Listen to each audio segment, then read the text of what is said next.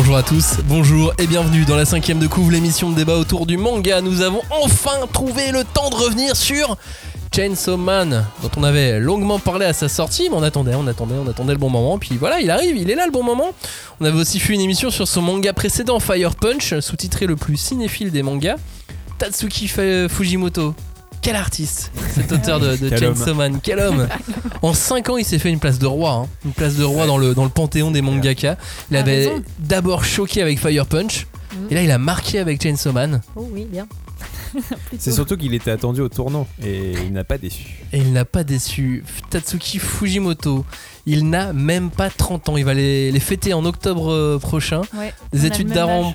Oh, Ça va, pas de pression Pas Bah de si justement je me dis putain le gars il fait tout ça euh, pff, il va falloir que là j'ai du retard hein. oui, mais je crois que c'est un petit, un petit génie, hein, ce, ce Mmh, garçon, des merci, études d'art en, en- en province, euh, peinture classique euh, occidentale notamment euh, dans son programme. Mmh. Euh, mais c'est pas les études qui le passionnent le plus, hein, même s'il dessine et, et peint depuis l'enfance. Il raconte même que quand il était plus jeune, il sérialisait dans sa tête 7 mangas en même temps. C'est bien, il a du temps. Bah, il était jeune à l'époque, euh, quand, on, quand on est jeune, euh, on, on il a a le temps l'air de de faire ça. réfléchir beaucoup en tout cas Et il se fait remarquer par un éditeur de, de Shueisha il y a bientôt, il y a bientôt 10 ans. Et, et il a fait euh, d'abord des histoires courtes, comme d'habitude, jusqu'à Fire Punch. Et la suite, vous la connaissez. On peut même dire qu'il a fait un crew sympa ensuite avec son éditeur. L'auteur d'Els Paradise a été son assistant. Celui de Dad Dadan est venu bosser dans son atelier. Celui de Spy Family aussi. On pourrait presque écrire un livre là sur toute cette galaxie, Ah, cet mais- homme, euh, les, les gens qui le futur auteur l'entourent. de Psyren. Ah non, mais c'est fou. Moi j'adore. Chainsaw Man, Look Back, Fire Punch, une bibliographie qui fait déjà rêver dans la cinquième de couve. C'est parti pour le générique. On ne pousse pas, s'il vous plaît. On ne pousse pas, c'est inutile. Le public n'est pas autorisé à assister aux épreuves éliminatoires. Moi, je crois que je pourrais être un très bon ninja. À quoi vous jouez L'heure est grave, c'est pas le moment de faire les guignols Mais on n'a rien d'autre à faire, on peut pas sortir. On va leur faire notre attaque secrète L'attaque de la Tour Eiffel, ils vont rien comprendre Et il faudra aussi parler des dessins animés, notamment des dessins animés japonais qui sont exécrables, quoi, qui sont terribles.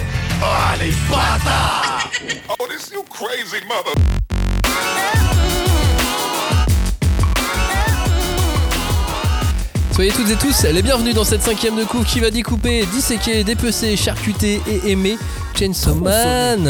On va le tronçonner. été aussi à propos Non, mais Chainsaw Man, mais pas que. Euh, bonjour à tous, bonjour Clémence, bonjour Julie, bonjour, Bonjour. Robin. Pendant Salut. une heure, on va parler de Chainsaw Man, du travail de Fujimoto. Vous êtes prêts Bah oui. C'est parti. ah bah Pour ne rien rater de ce podcast, pensez à activer les notifications sur les réseaux sociaux et à vous abonner sur vos applications podcast habituelles. On parle donc de Chainsaw Man. Le point de départ de Chainsaw Man, il est plutôt simple, mais il faut voir ce titre comme, euh, comme une expérience de lecture. C'est assez rare hein, dans, la vie d'un amateur de shonen manga d'avoir ce genre d'expérience. Chainsaw Man en est une. Vous allez voir, j'ai dit simple hein, pour l'histoire, mais c'est pas cliché non plus. Euh, pour rembourser ses dettes, Denji, un, un jeune homme dans une euh, dèche phénoménale, Abyssal. est exploité par des mafieux en tant que devil hunter, en tant que chasseur de démons, avec son chien démon tronçonneuse. Et il est dans une dèche euh, au point qu'il doit vendre des organes pour s'en sortir. Mm, mm. Mais un, un événement sans précédent va l'extirper de ce gouffre quotidien et sa nouvelle puissance va lui permettre d'intégrer une véritable organisation de lutte contre les démons. Et son caractère, lui, en revanche, va rester euh, le même. Lui, il va pas s'élever tout de suite. Et son chien démon tronçonneuse ne va plus être auprès de lui, il va être en, En lui, lui. désormais, et puisqu'il euh, va devenir lui-même le démon tronçonneuse. c'est à se demander si son éditeur lui a pas dit t'es sûr? Parce que ça en, en figurine ça ça se vend vachement bien Ouais. Bah ça va pas l'empêcher d'en vendre, je pense. Non, c'est clair Alors, euh, petit warning, euh, il y a le sac qu'on peut ranger, le tote bag euh, en forme de, de Pochita qui existe déjà, ça c'est une Oh, première chose, il est trop mignon. J'hésite à l'acheter, mais comme il coûte 25 euros, j'hésite Ah vraiment, ouais. tu sais, c'est un- je les- juste faire une blague moi en fait euh, mais il existe vraiment. Mais bien sûr que c'est. Et mon deuxième warning, c'est qu'on va spoiler. Hein. Donc si Ah ouais. vous n'avez euh, jamais lu Chainsaw Man et que vous êtes dérangé par le spoil, malheureusement cette émission, il va falloir euh, en écouter réécouter une autre. Ouais. Écoutez l'émission de la semaine dernière, d'il y a deux semaines. de- Allez plus dans les, les émissions Bah, plus déjà, vieilles. vous, sa- vous savez que si vous lisez pour Pochita, c'est pas. vous lisez euh, Il va celle pas sur- rester très écoutez longtemps, celle quoi. sur Fire Punch Exactement. Ou écoutez l'émission qu'on avait faite euh, sur euh, Chainsaw Man et, Et euh, sur Jujutsu Kaisen, puisque là on ne spoile pas. C'est ça. Donc, euh, on va parler de quoi dans, dans cette émission? On va parler de Chainsaw Man d'abord, un bon moment, une bonne moitié de cette émission, parce que, parce que ce manga est complètement fou. On, a repéré plusieurs choses. On va commencer par euh, quelque chose d'assez particulier, c'est tout l'aspect visuel. On peut même parler de grammaire visuelle chez, euh, chez Fujimoto dans Chainsaw Julie. Bah, alors moi, je, je pense que la force de ce garçon, euh, enfin je, m'autorise à l'appeler garçon, c'est que vraiment il a, bah, il, a su dépoussiérer, peut-être même un peu violemment, tu vois, il a vraiment secoué tout ce qu'on connaissait du manga, quoi, pour en faire vraiment, enfin pour, voilà, euh, refaire euh, un peu à sa façon. Euh, et donc euh, remettre, euh, remettre des, des nouvelles images, des nouveaux codes. Et puis je pense qu'il y a eu beaucoup de lecteurs de manga qui parfois se sont dit mais qu'est-ce qu'on est en train de lire quoi? Parce qu'on avait perdu le sens de l'histoire tellement on était plus dans les, dans les rails au niveau en tout cas visuel et, et même au niveau du, du dessin. Enfin, ça- Tome 7-8, à des moments, t'es là, tu mais qu'est-ce Ouais. qui se passe Mais déjà c'est magnifique, c'est génial. C'est génial parce Euh, qu'effectivement visuellement c'est fou mais il y a des moments tu fais mais euh, j'en suis où? Là c'est vraiment quand faut reprendre euh, le tome d'avant enfin, quand on dit souvent que quand on sort un nouveau tome d'un titre qu'on aime bien on a envie de lire celui Mhm. d'avant là sur Chainsaw Man C'est un Bah, peu obligatoire. ouais, hein, t'as- ouais. Mais le choix, il peut y avoir aussi ce truc de lâcher prise, quoi. C'est génial. Mm. Tu te dis, genre, Oui, mais j'ai oui. rien compris, mais c'est génial, tu vois. ça je me le suis justement. souvent dit Il y a un peu ce côté. Moi, c'est vraiment ce que je ressens quand je le lis. C'est on a l'impression que c'est un auteur qui prend du plaisir à dessiner, qui s'éclate en fait. Genre, il a vraiment une imagination débordante. Euh, quand on voit la richesse euh, dans comment dire dans tous les personnages, même tous les démons dans Chainsaw Man, euh, entre eux, genre les démons concombres de mer. genre, il y il y a des démons. Il y a le Père Noël. Enfin, genre, il y a des. Je sais pas. Il y a un truc. Tu sais pas d'où ça sort, mais tu sens que il a voilà que ça que ça y va et ce que je trouve marquant en plus c'est que tu as l'impression que il écrit son scénario presque visuellement Ouais, ouais. c'est-à-dire qu'en fait c'est il, il- tu vois il, il se perd pas on va dire dans des dans des dans Bah, du texte qui va t'expliquer ouais. qui va Bah, mettre il- l'exposition il va te faire euh, une sorte d'explosion visuelle et puis ça te permet de suivre comme ça il fait penser à, à un auteur instinctif c'est-à-dire Oui. qu'on n'a pas l'impression d'un Togashi qui a réfléchi point par point Ouais. tout son dialogue et tout Ah tu vois bah, Bah, euh, son scénario, ouais, à mon avis, il est nourri par des envies visuelles avant tout, quoi. Et après, il fait raccrocher ça. Et puis quand on parle de, de grammaire visuelle, euh, forcément on, pense à la peinture, mm, la peinture classique, parce que dans Chainsaw Man, plus que dans Fire Punch encore. On voit son goût pour la peinture classique euh, occidentale, et ça c'est vraiment pas courant. D'autres auteurs, effectivement, hein, on- Miwa, on en a déjà parlé dans les émissions sur, sur, sur Berserk, et, et Mm. d'autres, hein, Shirahama, on avait parlé. bien aussi, sûr, Samura aussi, enfin bref, ils sont, ils, sont, ils sont nombreux comme ça, mais bon, euh, là Bizarrement, ils sont tous très. Ah, Ils sont tous très bons, effectivement. ouais. Mais tu vois, par exemple, dans, dans l'appartement de Makima, euh, la vers la fin du, du- du manga, on a carrément le tableau de Gustave Doré, l'ange déchu, qui est euh, Ouais. encadré, qui est posé sur le mur. Alors déjà, qu'est-ce qu'elle fait avec ce tableau? Mais Ah. peut-être que c'est une copie. Je crois pas, mais. Mais voilà, elle a carrément, euh, on a carrément de la peinture classique en, en référence. Ça, c'est même plus une référence visuelle, c'est un caméo, quoi. Ouais, bah après, effectivement, moi je, pense euh, toujours en contre-pied ou de, de, Fire Punch, et, c'est vrai que là c'est beaucoup plus euh, affiné. Enfin, en tout cas, il y a ce truc dans Chainsaw Man où tu reconnais son trait, ça y est, tu, tu sais que qui a dessiné cette œuvre, t'as pas, tu, tu t'as pas besoin euh, de regarder la couverture en disant mais ça ressemble vaguement à quelque chose que j'ai déjà lu. Et puis il y a, moi je trouve ce, ce truc de créer des tableaux. Euh, parce que il, il arrive à faire comme ça des espèces de- d'instantanés très fouillés, très composés, alors que bah, c'est des tripes et des boyaux. Enfin, tu, tu, tu dis l'image, elle est illisible, et alors que, en fait, pas du tout. On met la peinture classique, il y a beaucoup dessiné de tripes et de boyaux. C'est vrai, effectivement. Mais il y a une, de toute façon, il y a un, un rapport à la symbolique dans Bien sûr. Man Oui. globalement qui fait que forcément on se dit c'est l'école classique, enfin c'est la, la peinture classique symbolisme. qui ramène ça, quoi. Bah, le Ouais. symbolisme, et puis s'amuse même à détourner des. Après, on a envie de voir ce qu'on veut, mais tu vois, par exemple, euh, quand on a, euh, on a Chainsaw Man sur le requin, Oui. c'est le. La, la pose et tout, ça ressemble, euh, on dirait, un hommage au- à Napoléon sur son cheval. Ah, le, fameux. euh, ouais, ouais, ouais. Mais c'est c'est- non mais voilà, Ah non, c'est c'est David. Jacques Louis David exactement. Tu m'as mis le doute. C'est vrai que tu dis en le lisant, en fait, je suis sûre qu'il y a myriade de- d'indices, enfin, je sais pas, de références à de la peinture classique, il y a sûr. tellement de choses, mais comme on l'avait Il y a parlé dans Fire Punch, hein. Ouais. euh, avec le cinéma, là, c'est pareil. En fait, on a l'impression. Je suis sûre qu'on est en fait beaucoup plus paumé qu'on le croit. Julie, tu voulais revenir sur euh, un autre un autre élément euh, dans, dans la grammaire visuelle euh, Oui, de Fujimoto. oui. Ben, en fait, non, je, enfin, je- j'étais un peu partie là-dessus tout à l'heure, mais je pense que vraiment, il est arrivé et il a, il a un peu euh, fait le ménage, quoi. Donc, euh, il a euh, dépoussiéré, remis des trucs en question. Il a, il a commencé à changer des codes qui commençaient à s'essouffler parce que, bon, bah, on le dit souvent dans cette émission, Tezuka est pour beaucoup, il a apporté euh, plein de choses, euh, ne serait-ce que le manga euh, tel qu'on le connaît et qu'on l'apprécie désormais. Mais là, il s'est dit, allez, faut, faut, enfin, faut. Je pense pas qu'il il, ait répondu à ce- cette injonction, mais il a fait ce qu'il avait envie de faire et ça a créé des nouveaux codes. Et moi, je pense notamment que en termes de rythme, il a quelque chose qui est très propre à, ce qu'il fait, à ce qu'il aime faire. Cette façon qu'il a de poser l'image, de euh, voilà, utiliser le même cadre, le même dessin pour soit dans un, dans un contexte comique créer une espèce de gag de répétition ou de euh, jouer sur euh, une répétition, mais même dans la préparation d'une action. Et ce qui va amener une action qui est complètement impré- imprévisible quoi. Tu tournes une page et puis le truc te saute à la gueule. Donc il y a une espèce de voilà euh, de, de je sais pas il joue beaucoup sur ce temps de euh, calme et déchaînement de, de, de violence en général parce que c'est aussi ce qui le fait beaucoup euh, rire j'ai l'impression.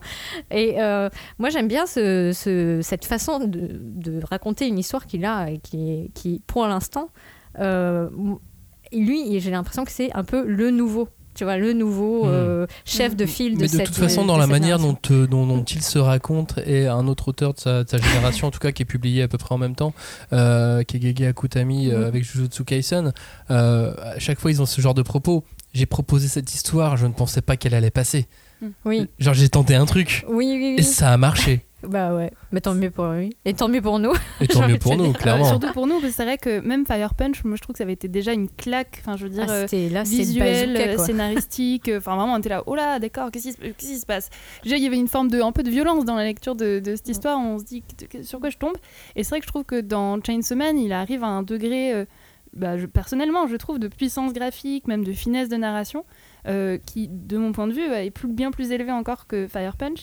Et il y a quelque chose, toi Robin, tu as voulu mettre un peu en avant, que je trouve super intéressant, c'est justement sa façon de, de comment dire, montrer le temps, de parler du temps. Enfin, pas de parler du temps, Ouais. mais de mettre en.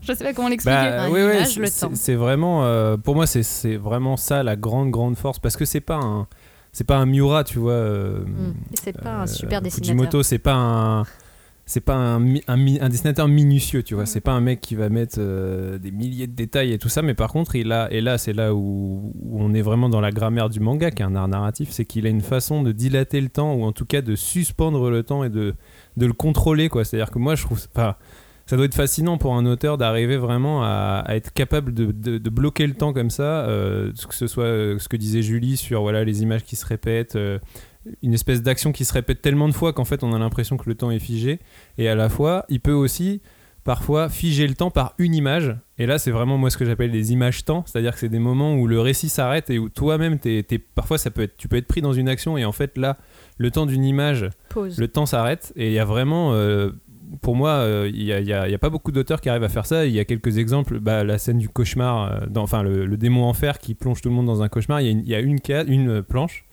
qui est une case mais qui est une pleine planche quoi. Euh, où c'est la fameuse euh, euh, rangée de cosmonautes Mm. qui sont à Ah l'envers à l'endroit et ouais, tout ça. Et ça c'est une image je sais que quand elle est sortie euh, sur Twitter, tout le monde la repostait en disant mais c'est quoi ce truc de fou quoi que je Mais parce que tout le monde l'a pas compris non plus. voilà et Mm. évidemment là là on est vraiment Ouais, ouais. je parlais de symbolique tout à l'heure.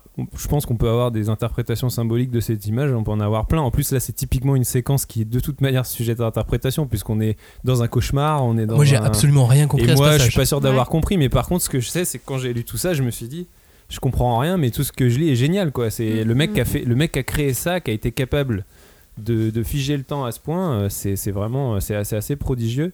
Et, euh, et je trouve que euh, et c'est vraiment ça, c'est ce que disait aussi Julie, c'est des classiques instantanés, c'est des images qui vont imprimer la rétine et tout. Et il a et c'est surtout fort, je trouve, dans sa manière de rythmer les scènes d'action.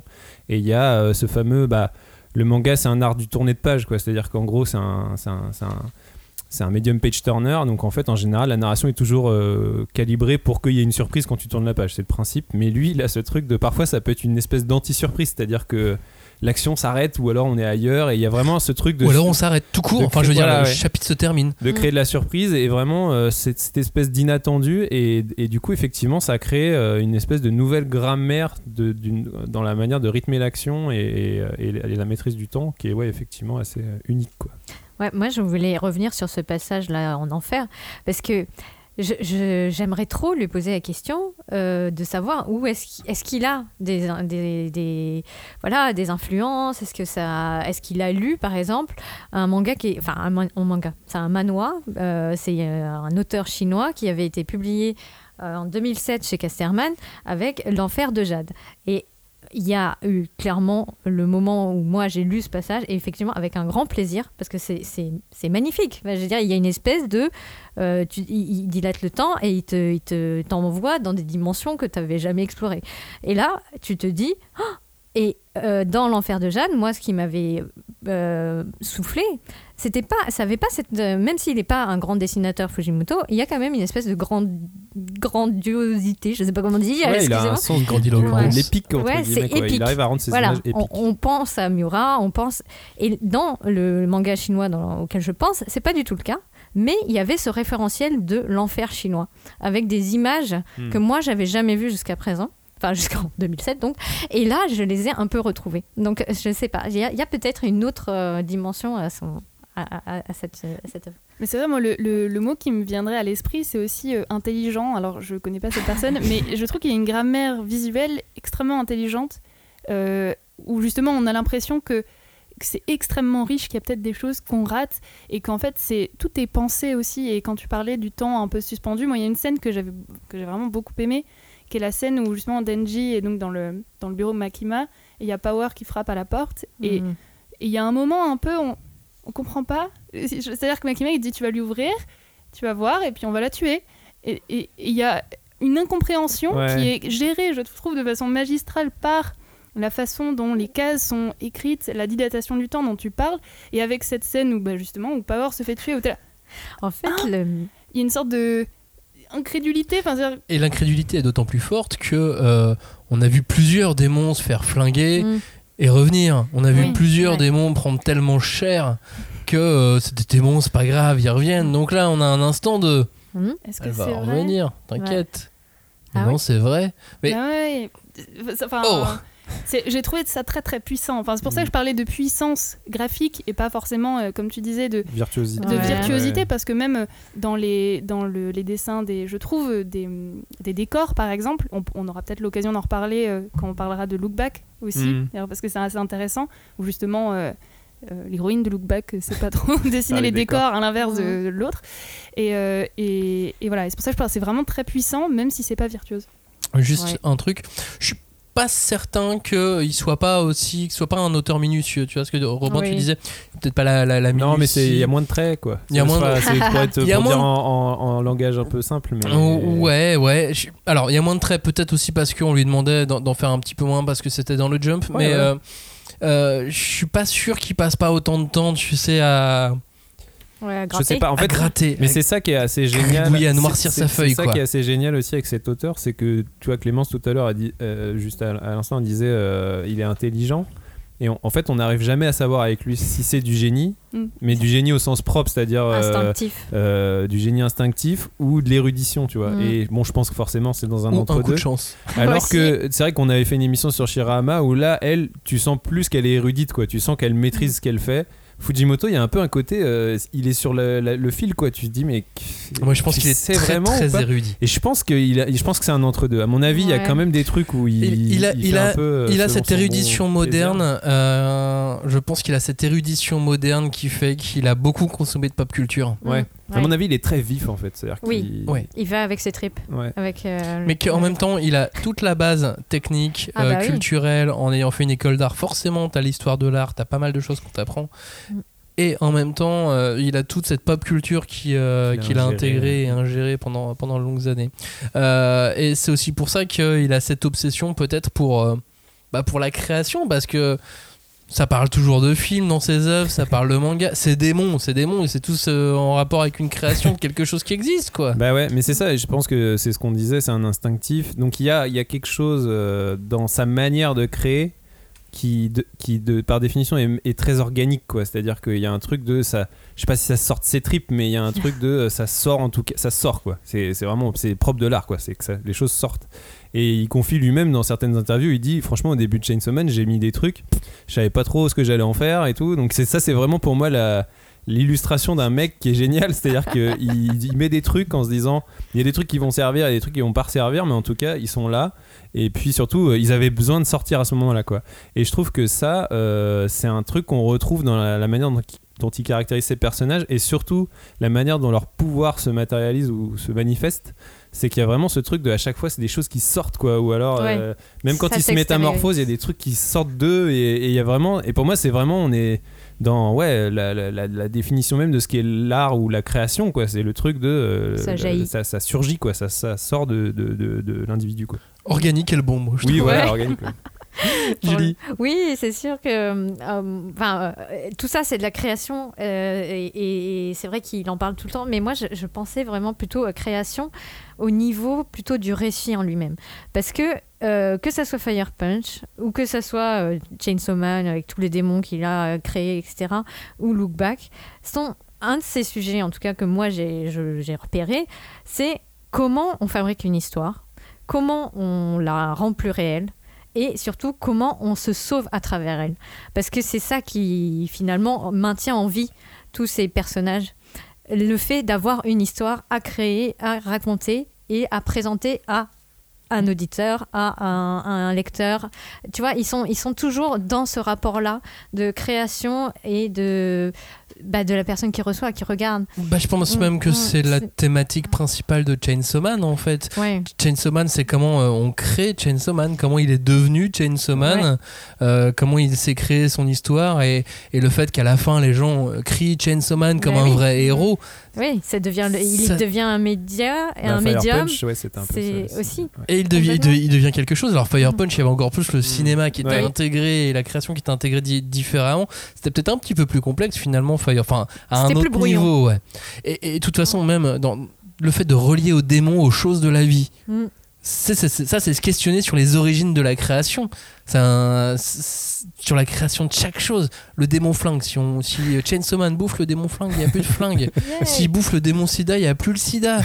non, mais voilà, c'est des portées bibliques, quoi. Ouais. C'est- la création. Ou alors, non, je me suis noté. Ou Koji Kick. Koji Oui. C'est le- c'est- c'est un, des, euh, un des récits, un des, un des livres euh, phares sur la mythologie de la création japonaise. Voilà, La création exactement. au Japon. Mais Mais en justement, je suis complètement d'accord avec ce, ce questionnement métaphysique qui est quand même enfin, constant, euh, je trouve, euh, dans Chainsaw Man, mais même dans Fire Punch. Ce, cette question justement du dieu, de la création, et même du coup aussi forcément de la destruction, parce qu'en fait, souvent on a l'impression que dans l'art, dans le questionnement sur le sens de la vie, sur euh, Dieu, sur d'où est-ce que ça vient tout ça, ben en fait, on a l'impression que pour lui, ça passe par une phase de destruction, que ce soit euh, gérer des normes sociales, des dieux, voire même des attentes des spectateurs. Ça a l'impression que il est dans un perpétuel chaos destructeur et créatif en même temps, où euh, bah, pour construire, il va, euh, enfin voilà, il va, il va tout détruire, et va en- je sais pas comment il va tout casser. Bah oui, c'est ça. Ça, c'est le- c'est Chainsaw Man, quoi. Exactement, voilà. Ouais. Mais il va tout détruire. de réussir à faire les deux. pour euh, créer, pour euh, ces espèces de, de, de trucs sans fin, avec, avec les démons au milieu, avec toute cette, euh, toute cette existence des démons qui sont responsables de chaque chose en plus. Moi, j'aime beaucoup cette idée que l'enfer existe, mais que les démons existent. Non, mais parce que c'est super rassurant en fait, et ça te, ça te déresponsabilise. Enfin, il y a une partie de tes fautes, une partie de ce que tu fais qui est sous la responsabilité des démons. Enfin, c'est T'as une maladie, Voilà. c'est le démon de cette maladie. Exactement. Et moi, je trouve que cette euh, partie-là de la création, il y a, il y a- ok, il y a création, destruction, mais comme euh, on y reviendra peut-être un peu euh, plus tard, un peu plus longuement, il y a la, la question qui arrive, euh, c'est même pas une question, c'est une espèce de- d'entrefilet comme ça, mais qui est celui de la culpabilité. Et ça, c'est vraiment un truc que tu retrouves aussi dans tout ce qu'il fait, parce qu'il est très très très intrigué par ça. Qu'est-ce que ça va, euh, qu'est-ce que ça apporte à, à l'humain cette, euh, cette culpabilité dans la, dans la création? Il y a un autre truc qui est important hein, dans Chainsaw Man, et ça on l'a dès le titre tout de suite, c'est son rapport au cinéma. On a fait l'émission Fire Punch, le plus cinéphile Mm. des mangas. Il l'est plus que Chainsaw Man, mais Chainsaw Man est tout autant euh, cinéphile, Robin. Bah complètement, euh, c'est bah de toute façon Chainsaw, euh, la tronçonneuse, euh, tu penses forcément à Massacre à la tronçonneuse. Mais je pense que oui, globalement, en fait, le l'univers visuel, en tout cas thématique de, de, tout le manga, il est c'est un espèce d'hommage au cinéma de genre, au cinéma d'horreur. Alors voilà, il y a Massacre, il y a tout ce qui est le body horror, les films de Cronenberg. Il a un euh, personnage qui s'appelle Halloween. Ouais, ouais, euh, donc il y a, il y a vraiment ce truc de. euh, et puis voilà, ça rejoint ce que je disais avant sur le côté organique. C'est Mm. que euh, le, le cinéma de genre a toujours eu, ce- et d'autant plus celui de Cronenberg, mais ce côté, cette vision organique des choses, quoi. C'est-à-dire que euh, l'horreur, mais aussi l'humanité vient de euh, la, la façon dont notre chair, notre corps interagit avec les choses. Tu vois, les, les démons objets, c'est euh, c'est des des trucs des comment dire des masses de chair qui se mélangent avec des objets manufacturés tu vois il y a un peu ce truc de euh, de euh, l'artificiel et l'organique se mélangent quoi et ça c'est effectivement euh, une grande tradition euh, du cinéma d'horreur alors américain mais japonais aussi il y a vraiment si tu je suis sûr que c'est un fan de cinéma d'horreur japonais et avec euh, Je pense, mais même, même, de, de, de- même de, de mauvais films d'horreur de, de Ouais, série tu B, vois. des série Z. séries- des séries Le, B, le démon tomate au début, On en revient. le démon tomate du début, quoi. Donc je pense que euh, c'est vrai que les Japonais, ils ont aussi beaucoup ça, ce truc de euh, ce rapport au, corps et aux choses, et puis aussi cette volonté des fois de faire apparaître des espèces de visions cauchemardesques euh, euh, euh, très organiques, quoi. C'est- très cinématographique. Ouais, moi, le, cinéma, je trouve que plus encore que dans Fire Punch, là, on le, on le trouve également dans les dialogues. Il n'y en a pas beaucoup, mais ils sont très ciselés. Et il y a vraiment une espèce de, de ping-pong. Alors, c'est c'est jamais des envolées comme tu peux avoir chez Tarantino, etc. Mais c'est vraiment des espèces de trucs, de petits taquets qui va, va planter euh, chacun, enfin, que chaque euh, personnage va planter chacun à leur tour. Et je trouve que c'est- c'est c'est pas trop mal, quoi. Mais il réfléchit beaucoup au rapport cinéma et manga. hein. Oui. Déjà à l'époque de Fire Punch, il parlait beaucoup de Chaser comme, dans, comme de son film préféré. Ouais. Et le fait même que euh, l'intrigue qu'on te donne au début du- de ce film coréen euh, Chaser euh, soit bouclée au bout d'une demi-heure Mm. et qu'ensuite il y a encore une heure de film. Ouais, On va te raconter encore autre chose. Ouais. Mm. Mais ça, ça le travaille, ça, ça l'a habité, ça, ça l'habite encore Mais sur, euh, sur Ouais, mangas. mais c'est vrai que dans les interactions entre les personnages, comme dit Julie, il y a ce truc de euh, ouais, ce, ce- ce ping-pong de dialogue très cinématographique. Très, pour le coup, moi je trouve que Tarantino ça, ça marche parce que Mm. t'as vraiment ces espèces de scènes un peu du quotidien qui sont entre les scènes un peu de bagarre et de trucs très épiques où vraiment c'est des. En c'est plus, vra- ils sont en costard noir. C'est tu vraiment sais, des, des, des- gens qui parlent de choses très anodines ou alors parfois pas forcément parce que Denji voilà il a son c'est un adolescent enfin c'est un jeune Oui. garçon donc il a un rapport aux filles qui est assez compliqué tu vois et il y a des scènes de réalité alors c'est surtout au, au début je trouve tu vois euh, il y a des scènes de réalisme euh, vraiment euh, de- de- d'interaction de, vie qui, qui font aussi un peu appel au cinéma euh, par, à la comédie aussi tu vois On va faire un petit point, un petit point ref. Ah, Tu vois, Julie, Allez, elle vient de dire euh, Reservoir Dogs. Bah, Bah ouais, oui, évidemment. évidemment. Alors, on, on voit ce qu'on veut euh, Bah oui. voir. Tant que l'auteur nous le confirme pas, on peut pas en être certain. Mais clairement, les costards de Devil Hunter, la façon dont ils les portent, ils se Mm. comportent comme, euh, comme dans Reservoir Dogs. Ouais. Ils, ont, ils ont la dégaine, quoi. t'as la petite musique derrière tu les entends Le démon requin. Le démon requin, s'il sort pas du film Sharknado. Ah, moi j'avais peut-être un autre truc pour le démon requin, c'est euh, vous connaissez l'expression jumping the shark, c'est un truc qui est utilisé pas mal dans l'audiovisuel pour le coup. Ça vient d'une série américaine qui s'appelait Happy Days où en fait c'est une oui. série qui avait duré très longtemps et en fait il y avait eu un épisode où euh, à un moment donné le personnage fait du ski nautique et il saute par-dessus un requin et en fait c'est devenu jumping the shark, c'est devenu euh, une espèce d'expression du langage euh, courant pour dire Là, c'est allé trop loin. Quoi. En fait, la série, elle est, elle a tr- trop traîné en longueur, et là, il a jump the shark, il est allé trop loin. Et en fait, maintenant, quand un film va trop loin, quand il y a un truc vraiment qui, où tu dis non, là, c'est pas possible, tu dis jump the shark. Et du coup, je, je me suis dit si c'est une référence à ça, je suis pas certain, mais c'est tellement des jump the shark permanents Chainsaw Man Ouais. que je me suis dit euh, c'est marrant quoi qu'il y a un requin de- dans l'histoire quoi. Mais en même temps, tu vois, tu vois, tu vois l'affiche du film, tu vois certains posings du personnage, euh, Mhm. c'est presque Ouais, les c'est mêmes vrai. angles et tout. oui. Tu- ah, il y a, il y a peut-être un truc, mais ça se trouve pas du tout. le démon katana. Alors, le démon katana, là, je suis quasiment sûr que c'est Cronen version Del Toro dans, dans Hellboy. Pas mal. Même des gueules, les sabres et tout, la casquette. Ouais, il a pas le, le katana qui lui sort de, de la tête. Mais bon, là, ça y ressemble. Euh, D'ailleurs, c'est pas le seul. hein. Il y a un autre. euh, Abe euh, est aussi euh, représenté, ou en tout cas un personnage qui lui ressemble très Oui. clairement euh, dans, dans le manga. C'est pas le seul de Hellboy euh, ou Del Toro. En même temps, Del Toro, visuellement parlant. Oui oui clairement. Ça a toujours envoyé. J'ai vu un clin d'œil à Alien, j'ai vu un clin d'œil à The Raid. C'est presque un jeu de relecture et tout. Hein. Comme ça, tu cherches et là, Mais tu oui. fais Oh, oh, ok, j'en ai trouvé un, j'ai trouvé The. Ouais. Et, et même son truc de mêler le symbolisme, donc le côté léché des images et l'horreur, ça a un côté très Carpenter aussi, tu vois, cette façon de, de- Mm. de ciseler son cadre pour que l'horreur soit encore plus métaphysique, tu vois, il y a un truc vraiment carpenterien. Fujimoto et le cinéma, ça t'évoque quoi, toi, Clémence? Bah forcément, euh, puisqu'on en avait déjà beaucoup parlé dans Fire Punch, il y a aussi son intérêt pour les films, euh, comme on disait, de série B, les mauvais films. Quoi. On a l'impression que c'est un truc qui revient quand même assez souvent, et encore dans Chainsaw Man.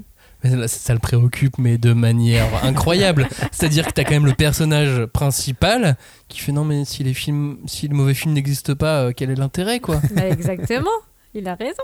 Je suis pas sûr qu'il ait raison, mais, euh, mais le fait qu'il pose la question, en tout cas qu'il lance le débat, c'est génial. Mm. On te, t'as un débat sur le cinéma dans un manga. Oui. Je sais pas, je vous vous rendez compte, dans le Shonen Jump, c'est quand même assez fou. C'est assez incroyable de lancer ce genre de truc comme ça et que ça soit aussi marquant, que tu t'en souviennes, que tu t'en souviennes, que tu t'en souviennes, que je m'en souvienne. Ouais. Je trouve ça génial, moi. Oui. Ça te lance C'est un vrai que truc. c'est fou. On a l'impression qu'en fait, il rapproche un petit peu ça dans, dans son questionnement du sens de la vie, justement. C'est En fait, si les, mauvais, si les mauvais films, les mauvaises séries, les mauvais mangas n'existent pas, bah en fait, c'est c'est triste, en fait. Un petit Bah, il n'y a pas de bon Bah, film c'est s'il n'y a pas de mauvais film. Oui, c'est ça. Oui, si. C'est chiant. Enfin, il y a un côté un peu. Et puis même, euh, je pense que ça peut se rapprocher aussi au niveau des humains. C'est-à-dire que. Est-ce que si on devait garder que euh, Les choses parfaites. les choses parfaites, le meilleur de l'humanité, et qu'on n'avait pas tout le reste, est-ce que ce serait vraiment intéressant? Ce serait le monde de Griffith. c'est Voilà. ça, clairement. Euh, vous voulez rajouter un autre chose sur le, sur le cinéma ou pas?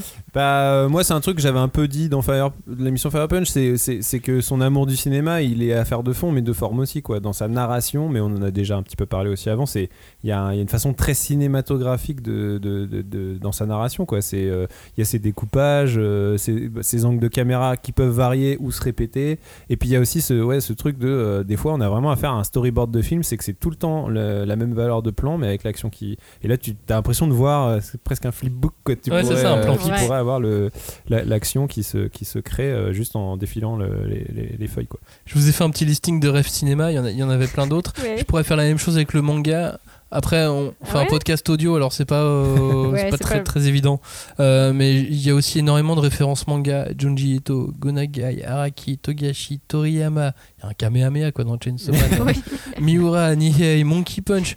La voiture de Kobeni, Oui. c'est la voiture de Lupin, oui, quoi. exact. L'auteur de Parasite aussi, je pense. Bien sûr. Euh, Il y a des références à Fire Punch dans Chainsaw Man. Oui, c'est vrai. Autoref, ah non, voilà, c'est génial.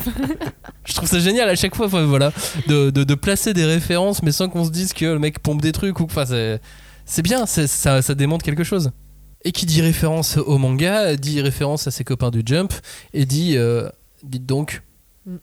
C'est un manga qui était prépublié dans le Weekly Shonen Jump, Chainsaw Man. Incroyable. Non mais moi c'est la question qui m'habite le plus à la, à la lecture du manga. hein. Comment ça Comment ça Ça a pu être prépublié dans le Jump? Les je, je- changent. je trouve ça génial. C'est aussi génial que, de, que, que la question sur les mauvais films. Ce, ce manga est génial, mais le fait que la rédaction, la direction euh, chez Shueisha, le Jump, tu vois, ils ont dû, ils ont dû vachement débattre, ils ont dû se poser des questions sur le titre et ils l'ont laissé faire quoi. Ils ont dû sentir le potentiel du gars, en fait. Ouais, je pense ouais. Mais Bah, je bon, en même temps. Ouais, je pense que c'est ça, c'est que euh, ils ont dû se dire, bah voilà, Fujimoto, c'est notre nouvel enfant terrible, euh, euh, on va le laisser jouer. Et je pense que Fujimoto, plus il y a des codes ou des jouets quoi à casser, euh, plus il est content. Donc euh, je pense que le Weekly Shonen Jump, c'est vraiment le, le- le- le top du top des jouets à casser. Tu vois, c'est vraiment ça, ça doit, ça, ça a dû nourrir la plupart de ses références en manga, c'est ça quoi, tu vois. Et en même temps. euh, bou- bousculer ce sacro-saint euh, truc, tu vois, il, doit trouver ça génial. Et nous-mêmes, euh, quelque part, on y trouve un plaisir aussi parce qu'en fait, ce qui nous plaît dans Chainsaw Man, c'est justement pour moi, c'est que c'est un manga du Jump, donc c'est fou de se dire que c'est que ce qu'on lit, c'est euh, c'est une espèce de comment dire de... Adoubement. Ouais, déjà c'est adoubé par tout ce qu'on a lu, mais en même temps, en même temps, ça joue tellement de manière intelligente avec ce qu'on aime, et, euh, et voilà, c'est c'est assez, assez fort. Quoi. Et je me mets à sa place un instant. Il avait en plus la pression du Weekly Shonen Jump. Ouais. Les rendus hebdo, les notes des lecteurs. Il y avait tout ça Ouais. qui allait Et derrière. la tu vois. qualité de son travail, on n'en a pas pâti parce que en fait, si tu regardes, euh, c'est encore mieux. Enfin, moi, je trouve par cer- certaines scènes, c'est encore mieux dessiné que Fire Punch. Où pour- Mm. pourtant, il avait plus le temps, tu vois, et c'est fou. Quoi. Je trouve ça d'autant plus audacieux pour le Jam d'avoir fait ça parce que pour moi, Chainsaw, c'est vraiment un manga critique du shonen de baston en fait. Pour moi c'est une forme de satire un peu. Euh, on dirait euh, je sais pas une version crue euh, humaine un peu sale du shonen neketsu classique quoi tu vois qu'on dont on a l'habitude. Un peu comme je sais pas dans Fire Punch c'est une histoire tu vois d'acteurs dans un mauvais film de série B. Bah là en fait Chainsaw c'est l'histoire de personnages qui sont complètement coincés dans un mauvais manga de baston avec des avec des démons à la con. Je dis mauvais manga, bien sûr que c'est pas du tout un mauvais manga, mais il y a un peu ce côté-là, tu vois, genre où il- c'est une vraie critique. Quand tu vois même les personnages qui sont, enfin, je dirais délicieusement gênants, mais ils sont quand même extrêmement gênants. tu vois, avec, le, avec Denji, le personnage principal, qui a ce côté euh, un peu simple et joyeux, on va dire, du héros de shonen, mais euh, sans aucune forme de glamour. Enfin, le gars, au lieu de vouloir devenir le roi des pirates, tu vois, ou Okage, il veut toucher la poitrine d'une femme, manger de la confiture. Enfin, il y a un côté Et son- hyper cru. Et son Sasuke, il a qu'un seul bras pendant les trois la Oui. moitié du manga. Enfin, tu vois, je veux dire, c'est que pour moi, il retourne un peu ce truc, ce concept du, du manga shonen de Mais- baston, et, euh, et il en fait un truc. Mais, mais en même temps, il y a un truc qui est assez intéressant, c'est que quelque part, il en devient encore plus proche du quotidien des ados qui le lisent quoi. C'est à dire que en fait c'est un, ad- un ado comme les ados qui le lisent. C'est un mec un peu un peu loser euh, qui est attiré par les- le fait de toucher la poitrine des nanas. Enfin je veux dire voilà à cet âge là évidemment Ah, que t'es neuneux comme ça quoi et que et puis il y a même des scènes Vraiment, moi ça m'avait frappé, c'est dans les premiers tomes, tu sais, la scène où il roule une pelle à je sais plus quel Oui, personnage oui, et elle lui dégueule dans la bouche et tout, et tu te dis, bon ça déjà c'est incroyable de lire ça dans Oui, le ça dans de jump. mais, mais en même temps, c'est c'est ça la vie. C'est-à-dire que oui, Tu ça veux, veux qu'on parle, de- Mais non, mais ça arrive ce genre de situation honteuse quand t'es ado, quand t'es jeune, tu vois. Et je me dis, en fait, il est fort parce que je pense qu'il a, à mon avis, cette scène-là, il l'a faite dans l'objectif de choquer, c'est évident. Mais euh, ça marche, quoi, je trouve. C'est- Il y a vraiment, ça rend les personnages euh, vrais, quoi. Appel à témoins, si vous aussi on vous a vomi Je dans dis la pas que bouche cette scène exacte quand vous arrivée. étiez adolescent, écrivez-nous. Hashtag euh, 5DC, la cinquième de couve, si on vous a vomi dans la bouche Mais quand non, vous mais des scènes où tu sors avec une nana et c'est- nul, c'est- quoi, ouais, et c'est la honte, quoi. Ouais. Je Bah, sais, je, je rigole, je rigole.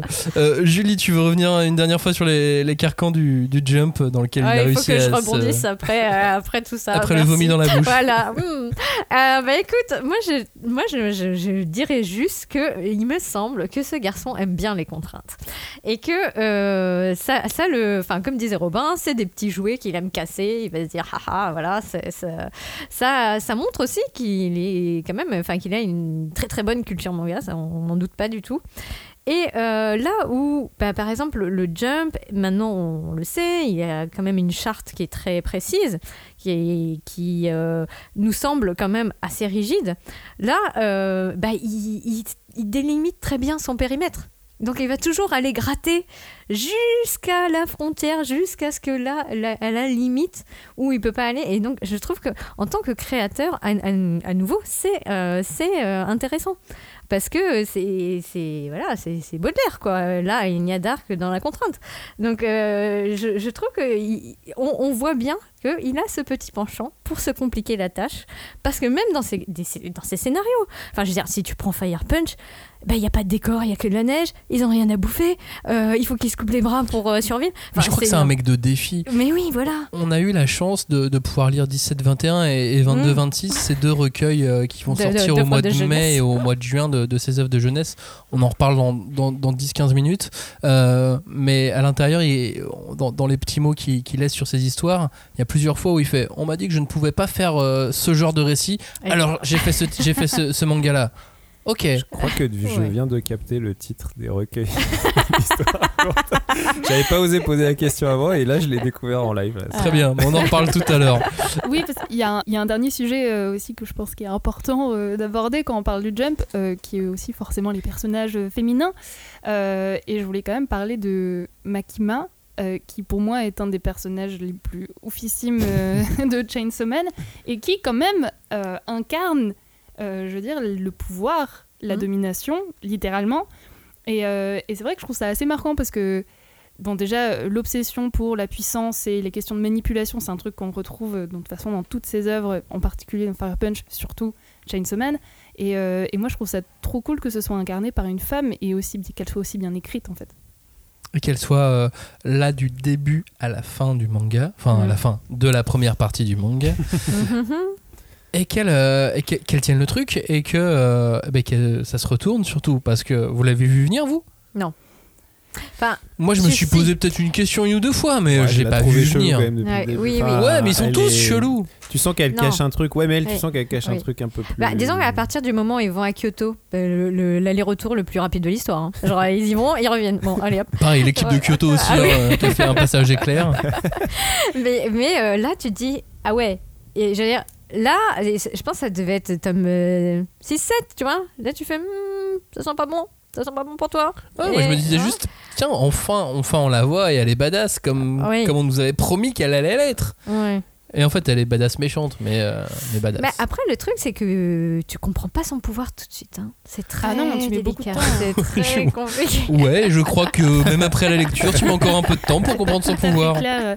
Mais c'est vrai que, bah, forcément, bon, désolé, du coup, je vais parler un petit peu du personnage, même si on avait prévu d'en parler un peu plus tard, mais euh, au niveau du design, euh, enfin, je veux dire, ses yeux. On en Mm. parle des yeux de Makima, enfin je veux dire, c'est des yeux, mais qu'on retrouve d'autres personnages ont un peu ça, mais je trouve que chez elle c'est encore plus marquant. C'est des yeux qui montrent vraiment euh, de la folie. Enfin, on sait pas, en fait, on a l'impression que c'est des trous insondables, c'est-à-dire qu'on- comme s'il y avait énormément de secrets derrière, on sait jamais ce qu'elle pense. Et c'est Ah justement de là je trouve qu'elle a sa puissance, c'est quand nous, en tant que lecteurs, quand on regarde Makima, on, on, on comprend pas c'est quoi ce, Elle est son hypnotique. objectif. Elle est complètement hypnotique. Mm. Et tu sens qu'il y a, voilà, il y a une vérité, il y a des secrets, il y a des ambitions. Et donc, Bah- avec même cette fin, Voilà, comme on ne comprend pas forcément toute l'implication que ça a sur la fin du manga, non, sur cette jeune fille Mm. dont euh, Denji s'occupe, je trouve ça assez fou. et de son lien et des ressemblances qu'elle peut avoir ou non avec Makima. Parce que ça, ça revient aussi souvent. C'est en fait, euh, si euh, les gens, ils avaient eu plus de câlins, parce que c'est un peu ça hein, parfois. hein. Vraiment, ça c'est une scène qui revient tout le temps. euh, Denji qui fait un câlin à quelqu'un et puis après euh, ça va mieux. je sais pas d'où ça sort cette scène, mais Bah, Alors je suis assez d'accord ceci dit avec la morale. hein. Je, je pense que les, les- les gens manquent d'amour en général. Ah oui, bien sûr. Bien sûr. Oui. Mais il y a un côté simple, enfin pas simpliste, mais presque un peu simple et humain et plein de bienveillance et d'amour dans cette conclusion qui revient bah, plusieurs je fois. pense tu que c'est de... pas anodin d'avoir fait de Makima la- la- la- l'antagoniste finalement euh, Mm. ultime, parce que c'est le démon domination. Donc Mm. c'est et comme on disait. euh, c'est un manga qui repose beaucoup sur l'essentialisme entre des choses, quoi. C'est-à-dire que toutes les choses sont toujours à l'origine des choses. Il y a toujours un truc, un démon. un- Et elle, elle incarne ce truc qu'on subit tous, qui est la domination, qui est un peu voilà le, je sais Mm. pas, la société. euh, c'est un espèce de truc qui est diffus, quoi. Et du coup, c'est compliqué de savoir euh, qui est vraiment derrière ça, qui tire les ficelles et tout. C'est un espèce de truc justement. Peut-être qu'il veut nous dire. En fait, il y a personne qui tire les ficelles, c'est un système, tu vois. Bon, là, c'est Makima, mais justement, on n'arrive pas à la, à la cerner, quoi. On n'arrive pas à l'attraper. Je pense que c'est pas anodin, effectivement. Qu'est-ce qui va se passer ensuite? Il nous a Ah. promis une suite, il y a un, il y a un Oui. truc. Bon, on veut la suite. Il me semble qu'elle arrive, euh, elle arrive cet été, non? C'est pas ça? Elle arriverait. On sait pas. Oui, comme on, voilà, on sait Mais ça jamais. sera plus dans le jump, donc voilà, il y a plein, il y a trop de questions, euh, Mm. trop de Mais questions moi, à se poser. je sais pas pourquoi, mais pour moi, il y a quand même, c'est une vraie fin. Enfin, Ah ouais, je serais pour moi, contente ça de lire pourrait la être la suite, fin. mais Ça pourrait être la fin de Chainsaw Man. Mais hein, je- Oui, moi, il me- s'il me fait Oui. un Chainsaw Man 2 avec d'autres personnages, c'est pas grave. Oui. ah oui, carrément. Oui, oui. On va voir. Je veux dire, moi, je. L'homme, l'homme débroussaillé. Ah, la version française bas de gamme, quoi. L'homme euh, coupe-fil. L'homme coupe-fil, ouais. Mais justement, en plus, Barbieman. c'est se demander s'il reprend exactement la même chose. Je, je le vois mal faire ça parce qu'en plus, euh, c'est pas de son genre. Enfin, tu sens qu'il il a envie de créer, qu'il a envie de, de, Ouais, de changer. Ellipse de- de 50 ans, ou je sais pas. Ouais, à mon avis, s'il va faire quelque chose, ça sera, ça aurait rien à voir, parce que c'est le genre de. Ou c'est la jeune fille à la fin, euh, l'héroïne Comme peut-être. tu disais, il a plein d'idées en tête et à mon avis, c'est pas le genre de personne qui va euh, refaire un peu la même recette à chaque fois et qui va continuer avec le même personnage et tout. Ou alors façon Togashi, tu sais, il va s'amuser à faire des sous-genres dans une grande histoire. euh. Ah, Oui, aussi, ça peut être un univers. Ça peut être intéressant, ouais. À voir. On reparle de Chainsaw Man euh, tout à l'heure. En attendant, il y a un autre titre qui sort Ah, oui. là au mois de mars, dont on voulait parler. Et c'est assez rare qu'on parle d'un manga en un seul tome, ce qu'on Mhm. appelle un, un one-shot. Mais sauf que bah, quand c'est Tatsuki Fujimoto qui le fait, bah, ça fait une bonne gifle édito, quoi. Ça s'appelle Look Back. Et donc, euh, Look Back nous parle de, de création de manga, de deux de, jeunes, de jeunes femmes et, et de leur, euh, et de leur destinée. Pas forcément euh, heureuse, mais on, vous laisse, on vous laisse lire euh, Look Back. Incroyable ce, ce manga en, un seul tome. Ah oui, mais c'est. Enfin, moi, je trouve que c'est un petit chef-d'œuvre. Euh, Après, je sais pas, peut-être que j'étais dans la bonne ambiance pour le lire, mais globalement, je trouve que c'est incroyable. C'est une petite pépite. et moi, je le formulerais comme ça. J'ai l'impression que c'est un peu une célébration du manga à la Fujimoto sur un sujet qu'il connaît très bien. Franchement, je me demande parfois si c'est pas un tout petit peu autobiographique. Enfin, on sait, on sait pas trop. Mais euh, donc forcément, il parle de création, euh, des doutes qui assaillent l'artiste. Euh, et comme je disais, j'y vois beaucoup de lui euh, dans cette œuvre avec cet enfant qui euh, finalement a un dessin euh, euh, pas magistral mais extrêmement puissant, très profond, euh, Qui les- raconte. qui Mhm. raconte euh, plus qu'il montre, et un autre enfant qui lui est doué plutôt pour euh, voilà dessiner les décors, euh, les réalismes, et euh, avec une ja- jalousie aussi potentiellement. Euh, ça parle peut-être des dons, du don pour le dessin. Euh, Enfin, je trouve que je trouve qu'en plus euh, Fujimoto, j'ai l'impression que c'est une personne qui a une très forte intelligence, euh, je dirais introspective. Tu sens qu'il parle, il pense beaucoup et qu'il réfléchit beaucoup à son processus de création. Alors moi, c'est comme ça que je le ressens, et, et je trouve ça fort qu'il arrive à nous le partager et de cette façon-là. Et en plus, il donne pas vraiment trop de réponses, tu vois. Bah ouais, et puis moi ce que je trouve incroyable, c'est que encore une fois, il change de registre. Bon, on pourrait dire que Fire Punch et Chainsaw Man, il y avait des parentés, mais c'est quand même des mangas assez différents l'un de l'autre. Et là, c'est encore un truc complètement différent. Et il a beau aller vers euh, quelque chose de beaucoup plus quotidien et moins spectaculaire. En plus, le truc de euh, le, le mangaka qui parle de comment on fait du manga, on l'a déjà lu en vrai, tu vois. Mhm. Mais là, je sais pas, il arrive à renouveler ça aussi en trouvant un concept génial qui est euh, deux personnes qui sont fans de l'autre mutuellement. Parce que c'est ça qui est fou, je trouve, Mm. c'est que en fait, euh, on suit surtout l'une de- l'un- l'une des deux filles qui est euh, effectivement celle qui dessine, qui aime bien raconter, mais l'autre qui est, qui est fascinée par les dessins de l'autre, qui fait des super beaux décors, et l'autre est fan de la manière de raconter l'autre. Donc il y a une espèce de complémentarité. Enfin, je trouve que rien que ça, c'est une idée qui est géniale, quoi. Et puis la rencontre, euh, comment elle se fait, quoi. Mm. Le fait que ce soit le petit gag qui glisse sous la porte et que l'autre se dit ah mais en fait c'est cette personne là dont je suis fan et que je lis depuis tout depuis depuis tout ce temps et tout. Avec Enfin, le voilà, fameux c'est- et si Ouais, si ce oui, alors ça, pas, euh, mais c'est, euh, je trouve que arriver à, pour une histoire aussi anodine entre guillemets, euh, trouver un concept aussi génial, il y a que lui pour faire ça quoi. C'est Et puis, comment ne pas y voir euh, forcément cette part d'autobiographie dont, tu, dont tu parlais Clémence et que tu évoques Robin Le sacrifice, l'idée d'avoir eu un autre destin ou pas. Et encore une fois, l'obsession pour la création. Enfin, c'est Ouais. et l'école d'art au milieu, ce qui se passe dans l'école de d'art. La sienne. La sienne, exactement. non, mais voilà, c'est. Autant de choses euh, font que euh, c'est impossible de ne pas y voir Ouais. une part autobiographique. Quelle, quelle part Ça, j'en sais rien. mais une part, en tout cas. En tout cas, ce qui est sûr aussi, c'est que sa, sa maestria narrative, elle est toujours là. Elle est même presque encore plus forte, je trouve. Enfin, je parlais de précédemment, bon, il y a la lisibilité, la manière dont il, ma- il manie le rythme, et ces fameuses images temps, là, elles sont là aussi, tu vois. Elles sont, alors, effectivement, elles sont pas aussi épiques qu'un un bah, démon de baston un démon de 30 Ouais. mètres de haut, tu vois, mais, mais c'est ces scènes où tu vois la, la fille qui dessine de dos. Bon, alors forcément, ils l'ont mis en couverture parce que c'est l'image euh, emblématique, mais cette manière qu'il a de capter la, même la posture de. de- En plus, c'est un jeune corps, tu vois, il y a un truc vraiment. euh, c'est tellement vrai, quoi, ce- cette image de la, jeune fille qui dessine, qui a les épaules un peu, tu vois, un peu de travers. Tu sais qu'elle va avoir mal au dos à force de dessiner comme ça, et ça se répète, et ça se répète, et ça se répète. Et c'est des décors différents. Des fois, elle est assise en tailleur. Et ça, c'est trop fort, quoi, d'arriver à- à- comment dire, à rendre ça. Et, et, à- et surtout, bah voilà, à faire, euh, à nous montrer une autre chose qu'il sait faire, encore une fois. Et là, c'est créer de l'émotion, tu vois. Il y avait de l'émotion dans les œuvres d'avant, mais c'était pas aussi prégnant, quoi. Là, c'est vraiment le, le truc, le cœur du truc, et il y arrive trop bien. Quoi. Ouais, bah, je pense que là, on a quand même une euh, masterclass. Enfin, euh, je, je sais pas, ça fait un peu grandiloquent dit comme ça, mais c'est euh, c'est un volume pour t'apprendre à presque à dessiner, À quoi. dessiner. Bah non, mais c'est vrai parce que. Enfin, il y y a tout. Il y a cette idée de, de trouver des personnages. Il n'y en a que deux ou trois. Il y a, y a- voilà, c'est, c'est, les décors. Bah, ils changent pas beaucoup parce que euh, on voit beaucoup effectivement ces personnages dans les mêmes lieux, en train de faire les mêmes choses. Et, et tu vois juste le- les saisons qui passent. Et ça, c'est, c'est terrible parce que, enfin.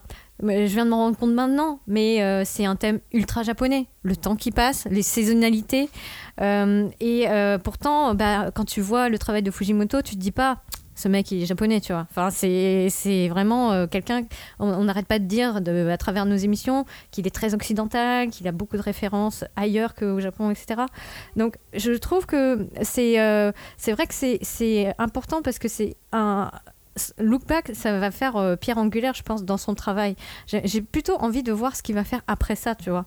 Parce que euh, je, pense que euh, là, il fait, il fait vraiment appel à tout ce qui est l'émotion. Euh, les gens de mon époque, on dirait, ouais, il a fait son Ciao Pantin, tu vois. Il a- c'est pas du tout. C'est voilà, donc euh, on recontextualise pour les plus jeunes. C'est quand Coluche a arrêté de faire le mariole pour faire des trucs où il parlait d'émotions, etc. Dans un film qui s'appelle Ciao Pantin. Et donc là, Avec on a. Richard Anconine. Exact. et, euh, et là, bah, pareil, enfin, il nous montre euh, des, des, des choses qui ne sont pas grandiloquentes, qui ne sont pas dans la violence excessive, qui ne sont pas dans quelque chose qui visuellement en jette, mais c'est hyper émouvant, c'est hyper introspectif et euh, ça ramène, tout le monde peut s'y retrouver. Et il n'y a pas ce côté défouloir qu'on peut avoir dans la violence de Fire Punch ou de Chainsaw Man, euh, de la jubilation, d'en mettre partout parce que ça gicle, parce que voilà, t'as besoin que ça sorte quoi. Et il s'est peut-être un peu assagi aussi, tu vois. Et à l'école, on m'a toujours dit un truc c'est beaucoup plus compliqué de faire court que de faire long. Oui, oui. Dans tous les cas, pour tout, absolument tous les, tra- Mm. tous les travaux, résumer, réussir à être concis, machin, c'est quelque chose d'extrêmement difficile. Et là, il réussit à le faire dans sa narration avec Look Back. Là où Chainsaw Man, c'est 11 volumes, Fire Punch, c'est 8, 9, 8. Neuf, euh, huit. 8. Euh, Fire Punch, c'est 8. Et là, il fait tout en un volume. Et là, je l'oppose à Chainsaw Man, mais tout est absolument clair. J'ai pas de, de zone de doute, tu vois. Chainsaw Man, il y a plein de trucs où je fais, bon, ça, j'ai pas compris, ça, j'ai pas compris, ça, faut que j'en parle avec Julie, ça, faut que j'en parle. Mais euh, là, Look Back, tout est évident, tout est clair et c'est euh, c'est génial. Mais je te rejoins tout à fait, euh, Max, parce que enfin, moi, c'est comme ça que je l'ai toujours vu, même dans la littérature, euh, disons, plus classique. Mais pour moi, les histoires courtes sont souvent révélatrices en fait, du talent scénaristique d'un auteur. Et ce que je disais un peu plus tôt, c'est qu'en fait, ce qui est fou avec Fujimoto, c'est qu'il arrive à faire un scénario avec finalement assez peu de dialogue, c'est-à-dire qu'en fait, l'image suffit. Ouais. Et l'image touche, et c'est celle qui véhicule l'émotion. Et. Enfin, il est un peu agaçant ce, ce- ce jeune homme, euh, il est trop talentueux. Bah oui, moi je suis d'accord. De toute façon, j'arrête pas de bassiner tout le monde ici avec le, mon amour des nouvelles en littérature. Donc c'est c'est un peu le cas ici aussi. Alors bon, c'est un, c'est un- c'est un one shot quand même. C'est pas, c'est pas une nouvelle graphique, Mm. mais, mais c'est une histoire courte. Et, euh, mais ouais, ce qui est sidérant, c'est la, la, la force qu'il a à imposer un univers et des personnages en si peu de temps. Quoi. En fait, c'est que. Et, et encore plus, il y a ce fameux essai dont tu parles, c'est que c'est une histoire où en fait euh, il y a une partie de l'histoire qu'on te re-raconte entre guillemets, et, si elle avait changé, tu vois. Donc c'est c'est assez ouais c'est assez prodigieux quoi d'arriver à, en si peu de place euh, à, à pro- provoquer autant de choses quoi. Puis après, il y a aussi cette question euh, d'un élément tragique, euh, événement tragique. Alors, je sais pas si on peut trop en parler ou pas, ou si on se dit on spoil, on s'en fout. euh. Oui, oui, bien sûr, on a dit qu'on on spoilait spoil, Look il fallait avoir euh, lu. Voilà. mais, euh, mais effectivement, il y a un moment qui est assez terrible et qui fait écho à l'actualité japonaise euh, avec euh, ce gars qui rentre euh, du coup euh, dans une, euh, enfin dans un- une maison d'édition, c'est ça exactement? Non, c'est, je me rappelle plus C'est exactement. un où il lycée des beaux-arts C'est un un lycée, pardon, ça, voilà. ouais. Oui. un lycée des beaux-arts et euh, qui arrive et qui en fait euh, fait un, commet un attentat. Et il me semble alors que la fin, d'ailleurs, ce passage-là aurait été changé justement pour euh, que ce soit pas trop douloureux. Enfin, en gros, que Mhm. au lieu de Mhm. dire je revendique. euh, je suis désolée, c'est un petit peu flou, j'avoue, je me rappelle plus trop trop bien. Mais, euh, Mais du coup, il y avait, il y avait un, un- fait divers qui faisait ouais. écho à sa première fin. Il a dû changer. euh, Exactement. Ouais. Il a changé fin. la- les revendications du gars qui faisait la Mais en fait. c'est marrant que tu dises que c'est flou parce que moi je trouve que vous disiez que c'est limpide et tout par rapport à Chainsaw Man, mais je trouve qu'il y a quand même un truc de. C'est un bouquin qui appelle à la relecture aussi pour Ah. être sûr d'avoir bien compris, tu vois. Oui. Parce que moi à la fin, honnêtement, je suis pas sûr d'avoir vraiment Ah ouais. bien compris. quoi. Ah, bah. Et, et je pense que et c'est pour ça que je me suis dit bah là j'ai bien lu un truc d'un mec qui a fait Chainsaw Man parce que je sais pas j'ai besoin de le relire quoi tu vois pour être Ah ouais, sûr moi, je ça m'a fait vraiment une Donc, la la euh, quoi. Ah ouais. C'était un moment La La ici quoi. Ouais. Mais par contre, moi, je, pense que quand même, il a, il a ce, ce truc. euh, je l'avais lu quand il était sorti au Japon, parce qu'il avait été mis à disposition Mhm. sur euh, Manga Plus. Bien sûr. Et en fait, euh, je me souvenais de certaines choses, et je me disais, mais en fait, c'est un manga où il n'y a pas de dialogue. Donc là, je l'ai relu pour l'émission. Je fais, ah, mais si, en fait, il y en a. et je me suis rendu compte à quel point j'avais été marquée euh, par euh, les trois quarts du, du, du livre, jusqu'à l'incident dont tu parles, euh, donc qui fait apparemment euh, écho à quelque chose qui s'était passé au Japon. Et ce point de bascule, en fait, avait été assez occulté, quoi. Il était, il- c'est c'est quelque chose qui Tu l'avais pas gardé en ah, tête. que quoi. j'avais gardé. Je savais qu'il y avait eu un, un truc tragique, mais effectivement, la fin, c'est un peu flou. Donc, effectivement, enfin, la, la relecture, c'est c'est toujours bien. C'est- Mais, mais quand je vois Look Back et quand je vois tous les auteurs talentueux qu'il y, a- qu'il y a au Japon, parce qu'ils sont nombreux, tu vois, je me dis que des one-shots comme ça, ça pourrait pas, ça pourrait devenir une norme. Ah bah, J'adorerais, ah parce que ouais. j'ai toujours adoré de toute façon voir des, euh, aussi des, des crossovers, enfin des crossovers, des, des, co- des coopérations entre deux auteurs, entre euh, Katsura et Toriyama. J'adore ce bouquin, j'adore ces petites histoires. Mais tu vois, Ouais, puis c'est une, c'est une parenthèse, quoi. C'est un truc de. euh, je parlais de l'art qui sort. Là, c'est un truc où tu sens que c'est. Il fallait que ça sorte, quoi. Il fallait qu'il raconte ça. Mais il avait pas besoin de. Ouais, mais je sais pas combien de temps pour le Maintenant, faire, avec quoi. Manga Plus, euh, ça se passe bien au niveau des ventes. En France, je suis quand même curieux, mais euh, mon avis, Ouais. ça va bien, Oh bah oui, bien se vendre. clairement. Je commence à me dire, ça pourrait être une norme bien rentable, le, le one shot. bah, ça a été euh, une des premières normes du manga. C'était il y a très longtemps. Oui, ah Après, c'est vrai que, dernier petit point, mais ce qui me marque quand même, c'est que j'ai la sensation qu'aujourd'hui, euh, Fujimoto euh, est pas, comment dire, au niveau de la culture populaire, très très populaire aujourd'hui en France. Enfin, je vois sur les réseaux, c'est pas un auteur dont on parle non plus énormément. Tu trouves hein Franchement, ouais. Par rapport à d'autres euh, Ah shonen bah. beaucoup plus classiques, hein. moi je trouve que ça Oui, reste c'est- assez euh, ça, oui. anecdotique. Alors après, dans les milieux manga, on va dire euh, connaisseurs, Faudra attendre mais l'animé. Mm. On en alors parlera. voilà, justement, on en parlera parce que je pense que ça peut changer quelque chose. C'est quelque chose que j'attends aussi. Les réactions, des, que ce soit sur Look Back ou Chainsaw Man ou même Fire Punch, des gens qui l'auraient pas lu, euh, les réactions aussi de personnes euh, qui ne connaissaient pas du tout. Refaisons un petit point aussi sur ces œuvres de jeunesse. Ça sort au mois de mai et au mois de juin. Ça s'appelle 17-21 et 22-26. Hein, Robin Ça sort donc en, en France. On a eu la, la chance de pouvoir les lire en avant-première. Et il y a des histoires géniales dedans. Oui. Ouais, bah c'est ce truc de euh, à chaque fois, même si c'est des histoires très courtes, euh, il y a le concept quoi, génial qui va toujours. euh, La- Même la toute première. La toute première histoire de 17-21, qui est l'une de ces, qui est la première La histoire. Ouais, qu'il a fait, ouais, qu'il a fait proprement euh, à- et qui- visée qu'il a d'être rendu avec ouais. visée de, de- de publication. Mais elle est géniale cette histoire. C'est l'histoire de, de, de, de- de deux humains qui se font passer pour des poules dans un monde d'extraterrestres. C'est tellement bien. Alors déjà le juste pitch est l'idée, génial. le pitch, le pitch est Il y a génial. toujours des idées un peu à la con quand même. Enfin, génial, mais euh, tu te dis, mais d'où Bah, ça sort ouais, mais c'est tellement simple que tu dis, mais pourquoi Ouais. Tu vois, Et, cette première histoire, je trouve qu'elle elle te permet d'entamer tellement bien cette série d'histoires courtes. Il y en a 8, je crois, en tout 8 ou 9 euh, sur, euh, sur l'espace de les deux bouquins, deux, ouais, ouais, peut-être. je, je crois. Un peu plus, non, j'ai une dizaine, mais bon. oh, enfin, Peu importe. Et, euh, et puis on voit son, on voit son style graphique qui Ah évolue. bah, on voit qu'il essaie des choses. Ah non, hein. mais c'est Ouais, fou, fou comment il évolue. hein. C'est, Mm. Ça, c'est assez impressionnant. Et surtout, ce qui est génial, bon, bah, ça, c'est toujours le principe des recueils sur les œuvres de jeunesse, c'est à quel point ça la nourrit et ça la construit, quoi. Et donc, et même dans, et genre, Mm. en général, c'est souvent le cas euh, dans les recueils aussi, c'est que euh, il parle de quand est-ce qu'il a publié ce truc et euh, dans quel état d'esprit il était. Et il y a des anecdotes qui sont euh, trop bien, quoi. Genre, il y en a une où il dit. Bah là, c'était. je voulais voir ce que ça faisait d'écrire un storyboard en ayant 39 de fièvre et ça a donné cette histoire. J'ai Oui, vrai, en ayant une gastro, puis ça a rien donné, donc euh, j'ai pas. euh, voilà. Continuer. Et après, il y en a. C'est là où on arrive au vomi dans la bouche. c'est ça. Oh. Et il y a et il y en a et celle que j'avais euh, que j'avais notée, c'était vraiment euh, celle où il dit euh, bah là mon responsable m'a dit euh, bah t'as raconté en 31 pages que tu pouvais raconter en 16 pages et, euh, et en fait je me suis rendu compte que c'est ce que j'ai un peu fait toute ma carrière euh, raconter en 31 pages ce que j'aurais pu raconter en 16 pages et ça rejoint peut-être un peu ce truc de dilater le temps tu vois Mais si vous êtes fan de Fujimoto, faut absolument pas passer à côté de ces, euh, Carrément. ces deux recueils. Oh, ça se lit vite, Ouais, ouais, ouais. Et puis, mais parce que tu le démarres, quoi. Tout n'est pas inoubliable, mais c'est très c'est toujours très intéressant de, de lire ce genre de choses. Mais moi, je trouve que c'est génial parce que c'est la porte d'entrée et la porte de sortie. Donc, la toute première histoire et la toute dernière histoire, elles sont vraiment formidables. Et alors, euh, un, un truc, tu disais que les, les- les auteurs euh, se nourrissent beaucoup de leurs premiers one-shot, de, leurs premières- de leurs premières histoires, mais je trouve qu'il reprend très peu de personnages. Là où d'autres auteurs reprennent souvent des designs, des noms, des choses.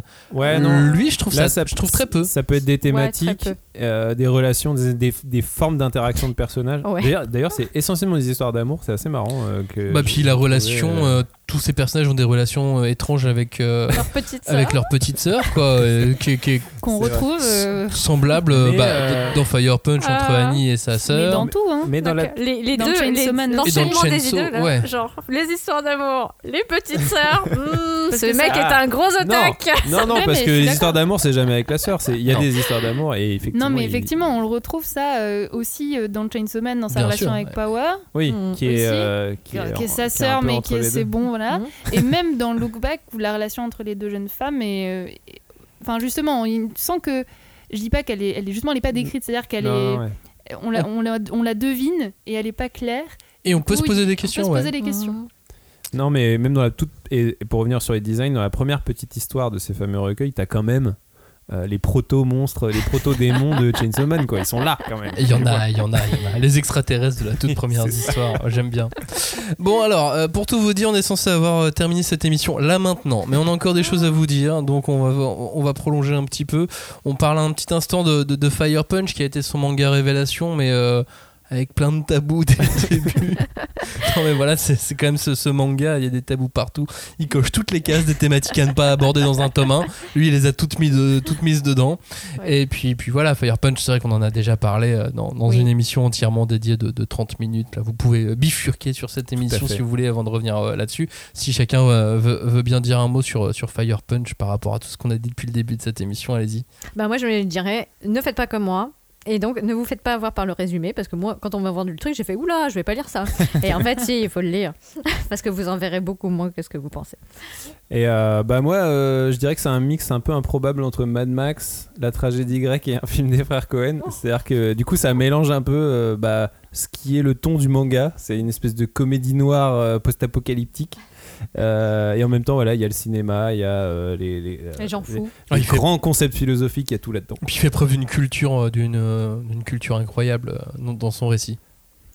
Oui, et puis pour moi, pour moi c'est un titre qui met en avant, euh, je vais dire, la mégalomanie de l'auteur. Complètement. il est, en fait, c'est un, un obsédé de création, mais du coup, il, aussi de manipulation du, du lecteur. En fait, il veut juste que tu sois dans son trip et du coup, il, en fait, il te dit non, mais moi, le, celui qui domine, justement, pour revenir sur ce thème, c'est moi. Et donc, bah, en fait, parfois, il te fait croire quelque chose, puis l'inverse, puis il change. Il décide, ok, tu pensais qu'on allait faire ça, puis en fait, euh, non, pas du tout. euh. donc voilà, bon, j'en fais pas plus, mais c'est assez surprenant. Mais pour toi, c'est un contrôle fric, quoi. Je sais pas si c'est un con- contrôle fric, mais en tout Mm. cas, il veut te montrer que, que sa créativité passe par euh, une forme de manipulation aussi potentiellement Ah de ouais. toi en tant que lecteur. Mais je pense qu'il te montre aussi que lui sait où il va et que pas forcément toi, alors qu'il il- Ouais. t'as intérêt à te laisser guider. Complètement, complètement. Bah alors moi Mhm. je suis toujours pas fixé sur ça. C'est que Ouais. pour moi euh, Fire Punch c'était vraiment la découverte d'un d'un imaginaire d'auteur surprenant au sens propre, c'est-à-dire que c'est surprenant. Fire Punch c'était tout le temps Mhm. surpris et c'est moi c'est ce que j'avais trouvé génial. Mais en même temps, je sais pas si c'est contrôlé de la part de l'auteur ou si euh, c'est surprenant parce que il a, il a ça en fond de lui, tu vois, il est capable de, de créer de la surprise. Après, je sais euh, pas si c'est volontaire voilà, ou pas hein, quand je j'arrive le pas à dis. savoir. Enfin, pour moi, euh, le processus créatif je- passe aussi par pas de l'inconscient. Et dans les euh. deux cas, je trouve ça génial, tu vois. Je sais pas, c'est Mais justement, le fait même de ne pas savoir est génial aussi. Faisons un point euh, avant de terminer cette émission sur tous les personnages qu'il crée parce que euh, le manga c'est les personnages. Ça, ça- ça passe aussi par ça. Alors lui, il a plein d'autres talents pour raconter plein de choses, mais la création des personnages, c'est une, une clé essentielle. Et lui, il est, il est quand même tellement fort là-dessus, Clémence. Il a un truc vraiment. Mais je trouve qu'il il est très fort pour dessiner, je vais dire une sorte d'aura. Enfin, je sais pas comment dire, mais t'as des personnages, déjà, ils sont pas du tout caricaturaux. Bon, sauf peut-être Denji, qui est le plus, euh, le plus simple. Mais en même temps, pas Encore tant que ça, ouais, parce non, que ouais. c'est vraiment un personnage idiot, mais tellement idiot. Enfin, je, je sais pas comment bon expliquer, mais Comme un ado. il a un côté Ouais. euh, vraiment. Oui, c'est ça. Mais pas justement, comme je disais tout à l'heure, sans le côté un peu glamour que, tu vois, genre d'à côté, il y a de la rédemption, il y a, tu vois, les. Bah, je sais pas comment expliquer. euh, Moi, pour moi, la Ouais. force de ces personnages, c'est vraiment ouais. de- au niveau de l'aura, en fait, aussi de, de, de ces personnages. Mais il a un truc bien à lui de créer des, des- des personnages euh, pas très futés. Tu sais, des Ouais. héros pas futés, mais, euh, mais puissants. Annie, dans Ah. Fire Punch, Ah ouais. il est pas futé, hein. Qu'est-ce qu'il est con Ah bah, Ah bah, il est même euh, plutôt très con. Et Denji, il est quand même pas très loin derrière non plus. Euh. c'est souvent des enfants, en fait. Oui. Bien sûr que c'est des enfants, ouais, ils peuvent pas être aussi malins, Même mais. adultes, on dirait des enfants. Mais euh, regarde, euh, dans Détective Conan, il est quand même bien plus malin cet enfant. Oui, mais bon, c'est pas. Il a 17 ans, alors bon, voilà. Non, mais ils ont les personnalités d'enfants. Mais Pour oui, ça, oui. les enfants, on leur fait des câlins. Voilà, c'est ça. Et lui, il en a besoin, effectivement. Julie, qu'est-ce que tu penses de, de- de ces personnages, de Denji en particulier? Bah moi, il, il me fait penser à Astro Boy, en fait. Donc, euh, bah, Denji, c'est c'est le c'est Astro Boy, donc Astro Boy, le symbole du shonen quand même, mais un Astro Boy fin de siècle, Euh, parce que euh, voilà, il a sa façon très très à lui de porter l'espoir, euh, de combattre le mal, de...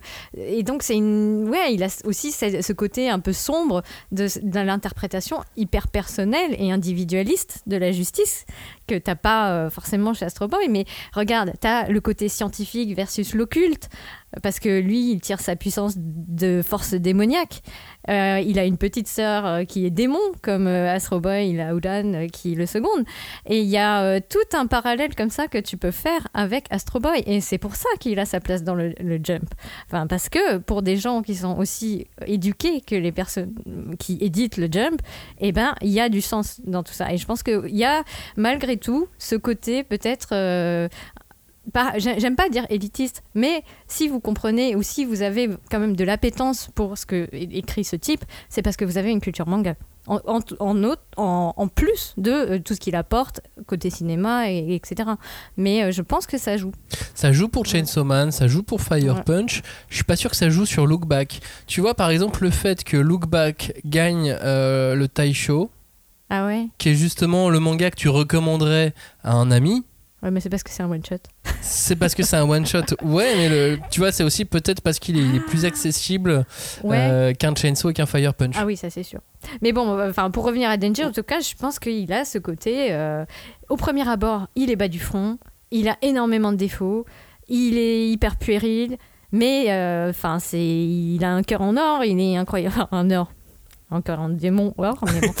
Euh, il est euh, incroyablement humain, excusez-moi. Et en plus, que ça soit vis-à-vis de ses partenaires, vis-à-vis de voilà, il y a Himeno qui lui dégueule dans la bouche et quand même il reste avec elle et tout. Enfin, il y a Aki et vis-à-vis des autres démons, la façon dont il parle euh, de Power, de Pochita, enfin c'est et même de Makima. C'est ça aussi qui est incroyable. C'est que moi je pense aussi que Fujimoto c'est pas c'est pas quelqu'un. Est-ce qu'il est instinctif Est-ce qu'il a du savoir Peut-être qu'il est un peu tout ça, mais il est comme Denji, il est comme Agni. Il veut pas réfléchir parce que ça le fait chier, mais il y peut rien parce qu'il le fait tout le temps.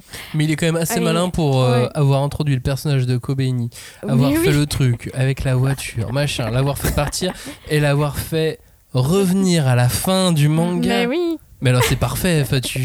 ça c'est pas instinctif, ça c'est réfléchi. Bah bah oui. Moi, j'avoue que j'ai un peu du mal à voir euh, Denji vraiment comme un héros, mais dans le sens héros construit par, euh, par l'au- par l'auteur, comme euh, voilà, ce, ce- je sais pas comment dire, euh, cette caricature du héros euh, un peu euh, qui est pauvre, qui galère, mais qui Ce est le cas au début. Voilà, ce qui est exactement le cas, sauf qu'en fait, pour moi, il reste toujours un peu, enfin, je vais dire un pauvre type, mais c'est pas exactement ça, mais tu vois, genre toujours un peu, enfin, dès le début et même pendant tout le manga, euh, il est comparé à un chien, euh, Ouais, mais qui Qui le est- compare à un chien? Bah euh, lui-même. Et c'est Makima. Ouais, c'est Makima qui Donc, lui et. Makima ensuite. Ouais. Oui, oui, mais parce que dès le début, il se compare un Parce peu comme qu'il ça. se soumet. Dès le début, ouais. il le fait. Ouais, mais je crois que dans le tome 1, de- quand il la rencontre. euh, Elle lui dit fais waf. Ouais, oui, mais, mais, même lui, avant, il est content. avant.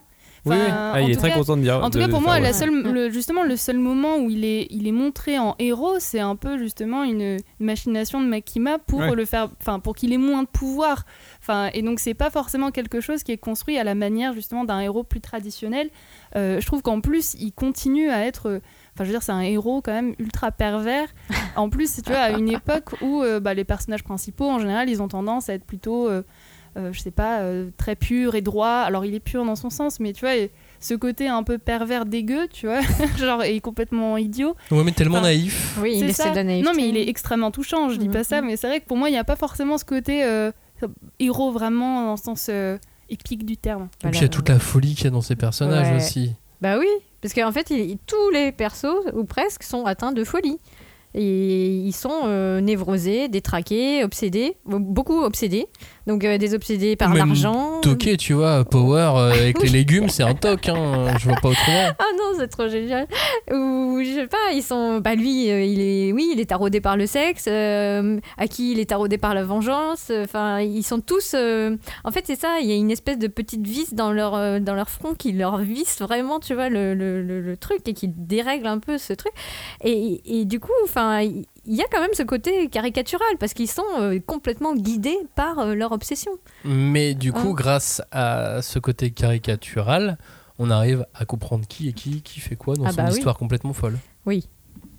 Robin, qu'est-ce que tu penses de tous ces personnages On t'entend pas là depuis le début. Bah, non, mais de tous euh, ces psychopathes, de ces écoute, fous, je- de ces pervers. Vos paroles. Euh, non, mais je parlais d'imaginaire d'auteur surprenant. Je pense que ça, ça se rejoint, ça se euh, vérifie sur ces personnages. C'est que c'est que ces personnages, ils sont, ils sont surprenants. Ils sont surprenants. Ils sont littéralement imprévisibles en fait. En général, quand tu lis un manga de Fujimoto. Sauf Look Back peut-être effectivement. Euh, tu sais pas euh, comment ils vont réagir et je pense qu'il y a. Vous avez parlé d'enfants tout à l'heure et je pense que c'est un peu le cas et je pense que ça rejoint aussi euh, bah, le fait que Fujimoto est obsédé par la création. La création c'est euh, en général, bah, Nietzsche disait, c'est créer, c'est de redevenir un enfant. Tu vois, Mm. c'est vraiment. c'est ça créer et je pense qu'en fait quand il fait ces personnages il les met en scène comme des enfants donc ils sont ils, ils- ont envie de créer des choses, ils sont imprévisibles et ils sont purs, mais ils ont une espèce de pureté malsaine, c'est des enfants, donc euh, ils savent pas quand ce qu'ils font c'est bien ou mal selon la morale, tu vois, il y a un- vraiment un truc euh, qui, est, qui est compliqué à, à- à- à- à déterminer pour eux, je pense que, et même les personnages qui ont l'air vraiment très réfléchis, même Makima, c'est compliqué de savoir quand vraiment elle calcule ce qu'elle fait, quoi, c'est-à-dire que Mm. des fois on a l'impression que c'est l'instinct ou je sais pas, ouais, cette espèce de pureté d'âme d'enfant qui la pousse à faire des choses, tu vois, mais on sait pas si vraiment son but c'est de dominer le monde. C'est Bah, peut-être si, c'est le Ouais, démon Ouais, mais c'est domination. peut-être l'essence Ouais. de son de son de, je sais pas de sa personnalité qui lui dit de faire ça, mais Ah oui, mais il y a pas ce truc de euh, j'ai calculé, j'ai un plan très construit pour faire tout ça, tu Bah, vois, justement, pour moi, pour moi, mais c'est là où c'est fou quand même la richesse de cette œuvre, c'est qu'en fait on est, je pense même pas d'accord sur ce qu'on lit en fait dans les personnages ou dans l'histoire. C'est que parce que justement pour moi Makima son objectif c'est de disparaître. Moi c'est comme ça que je le lis en fait. Ouais, mais tu pourrais dire, pour reprendre ce que disait Julie, euh, euh, peut-être qu'elle aussi, elle a pas envie de se poser de questions, elle a peut-être envie de juste être tranquille, je sais pas comment dire, c'est... Ouais. C'est Elle- vrai ils- que ça revient souvent. Ils Ouais. veulent pas, peut-être qu'ils veulent euh, justement, euh, comment dire, euh, ne plus avoir à obéir à leur, euh, leur raison d'être, tu, Tu vois. vois. Et, Et- euh, ouais. Et Denji, il veut bien être un chien, s'il est heureux, tu vois. Genre, je m'en fous d'être un chien, c'est, je suis, si je suis content. c'est, euh, Ouais. C'est, euh, mais du coup, ouais, je sais pas, je me dis, euh, y a- y- mais c'est, c'est, c'est effectivement une pureté que je dirais malsaine, quoi. C'est un truc qui est. euh, Ouais, mais c'est ce qui rend le résultat si jouissif et si sincère. Ouais. Parce que euh, c'est c'est ce qui s'oppose justement. Et en même calcul temps, et- c'est un truc qui est très Mm. propre au, au- au jump aussi, tu vois. C'est, les persos sont purs dans le jump en général. Oui. Bon, là, ils sont purs, mais Un ça les pousse à faire des trucs euh, qu'on voit pas trop dans le jump d'habitude. Vous avez remarqué un truc aussi, c'est que il a besoin de faire souffrir ses protagonistes principaux. Ouais. Mais c'est presque viscéral comment il les fait. euh, L'envie qu'il met, lui, en tant qu'auteur, à les Ouais. faire souffrir. Tu sais, souvent, on, se dit, on dit que les, les auteurs Mm. ont une relation particulière avec euh, leurs personnages. Oui. Mais là, il les fait souffrir et tout ce qu'il leur fait subir, Ouais. c'est qu'il l'a en lui. Je veux dire, c'est que. C'est lui le pervers. non, mais c'est qu'il se sent obligé de, de, de leur donner cette souffrance d'une façon ou d'une autre. Pour quelle raison? Pour le bien de l'œuvre, parce qu'il en a envie, peu importe. Mais en tout cas, il, est, il, il les fait souffrir. Et je me dis même que euh, pour lui, la transcendance doit passer par une véritable souffrance. En tout cas, dans, dans, dans ce que doit être une histoire avec des héros, euh, dans, dans, une histoire fantastique comme ça, quoi. Mhm. Mais à la fois, euh, la souffrance, elle est là. Mais est-ce qu'elle est vraiment euh, ressentie, tu sais, par les personnages Tu sais, Oh, Des fois, c'est un peu même. compliqué de. Ah, Denji, Euh, tu vois, je. Il a mal, hein. Non, mais tu sais Ouais. qu'il a mal parce et que Annie, c'est. c'est- Annie, il a mal en plus. Oh, tout Tout le temps. temps, tu vois, du et il a mal pendant un je trouve siècle. que dans Fire Punch, c'est un peu plus perceptible parce que c'est moins cartoon quoi. Genre dans Chainsaw Mm. c'est tellement cartoon des Mm. fois quoi. genre même quand sa, sa tronçonneuse sort, il a mal, il y a du sang qui sort, il dit aïe des fois tu vois, mais c'est tellement euh, je sais pas, c'est tellement cartoonesque que t'as- tu souffres pas quoi avec lui, c'est bizarre. C'est Et dans Look étrange. Back, comment il l'a fait souffrir Par aussi, contre, ouais, tu ça, vois. c'est- ça, là ça, ouais, c'est vrai. Ouais, là, mais parce que c'est plus réaliste. C'est plus réaliste, mais euh, et puis c'est moins physique, Ouais. mais, mais il fait souffrir, Ouais, quoi. ouais. Après, moi, je m'interroge. sur- On parlait beaucoup euh, du côté autobiographique, mais si c'est pas une souffrance euh, potentiellement qu'il ressent lui-même, en fait. Oui, euh, quand au tu dessines, euh, Peut-être. Il a l'air d'être un peu torturé aussi, euh, Ouais, bah, même si c'est un génie. déjà dans sa tête, mais même, c'est possible. Même le métier de dessiner, c'est une souffrance en fait, quoi, Oui. physique. Donc Mm. c'est peut-être ça aussi. Ben, moi, je pense qu'il est vraiment taraudé par cette question de. Enfin, ça se mélange, tu vois. Il y a la souffrance de la création, la toute-puissance de la création. Et donc, il y a un pendant à ça. C'est vraiment la culpabilité. On en avait un peu parlé tout à l'heure. Mais c'est un terme qui revient. Il en utilise. euh, Enfin, il l'use beaucoup dans ses, dans ses créations. Et je pense qu'il il a une grande place accordée à ce sentiment. Et il est toujours en creux. Elle est, jamais visible au premier coup d'œil. Elle est jamais au premier plan mais elle est toujours le, revers de la médaille de la souffrance des personnages ou de sa souffrance à lui. Parce que de son propre aveu, c'est son ingrédient mystère pour qu'une histoire, elle prenne, pour qu'une histoire soit crédible. Donc je, pense que... Enfin, du coup, moi j'ai toute une théorie sur euh, à la fois la création et sur la cu- culpabilité, quoi. Parce que moi je me dis, tu vois, euh, bah, enfin, c'est que le, travail de la création, notamment en BD, c'est comme une incision. Comme, euh, tu vois, il y, avait une histoire qui disait les- le chirurgien, tous les jours, il doit euh, comment dire, se battre contre ce, tabou de briser la barrière de la chair et bousculer le- l'ordre des choses. Et ben, le dessinateur, c'est pareil. Il bouscule les dimensions. Il part d'un truc en 2D à quelque chose qui peut avoir beaucoup plus de dimensions que ce qu'on est censé euh, pouvoir concevoir. Quoi. Et donc, il y a cette espèce de... de, de comme si t'invitais à plonger, à plonger dans une heure, et le seul truc qui te retient à la surface, c'est la culpabilité de l'auteur. C'est jusqu'à quel point il l'assume et à quel point toi tu vas glisser sur ce fil. Et pour le coup, c'est un truc qu'il assume Mm. vraiment texto parce que dans ses œuvres de jeunesse, il le dit à un moment donné. Il dit que quand il est rentré à l'université, Mm. euh, il y a eu un tremblement de terre, ou je sais pas quoi, enfin, il y a eu un événement dramatique qui lui a fait se poser cette question séisme, à quoi bon, à quoi bon dessiner en fait? Ça va pas sauver des gens qui sont morts dans un tremblement de terre. Et j'ai l'impression que ce truc le, Ouais, l'habite toujours ouais. quoi c'est à dire qu'il est sans cesse il se dit il a envie de raconter des trucs ça se voit et je disais c'est l'art Mm. ça sort tu vois il a Mm. il a pas de d'avoir de raison à faire ça mais il peut pas s'empêcher de se poser la question de mais ça sert à quoi en fait finalement tout ce que Mm. je fais? Et la culpabilité, tu la mets où, tu la mets où? Dans, dans, dans le sens où euh, est-ce que c'est lui qui se sent euh, coupable de faire quelque chose, de, de dessiner de, de n'être que dessinateur, euh, raconteur d'histoire, ou il la met dans ses personnages et tu vois la, la culpabilité dans euh, Denji, dans Annie, dans Fire Punch Bah, en fait, je pense que c'est ce qui va faire, comme il dit, ce qui fait que son œuvre se tient.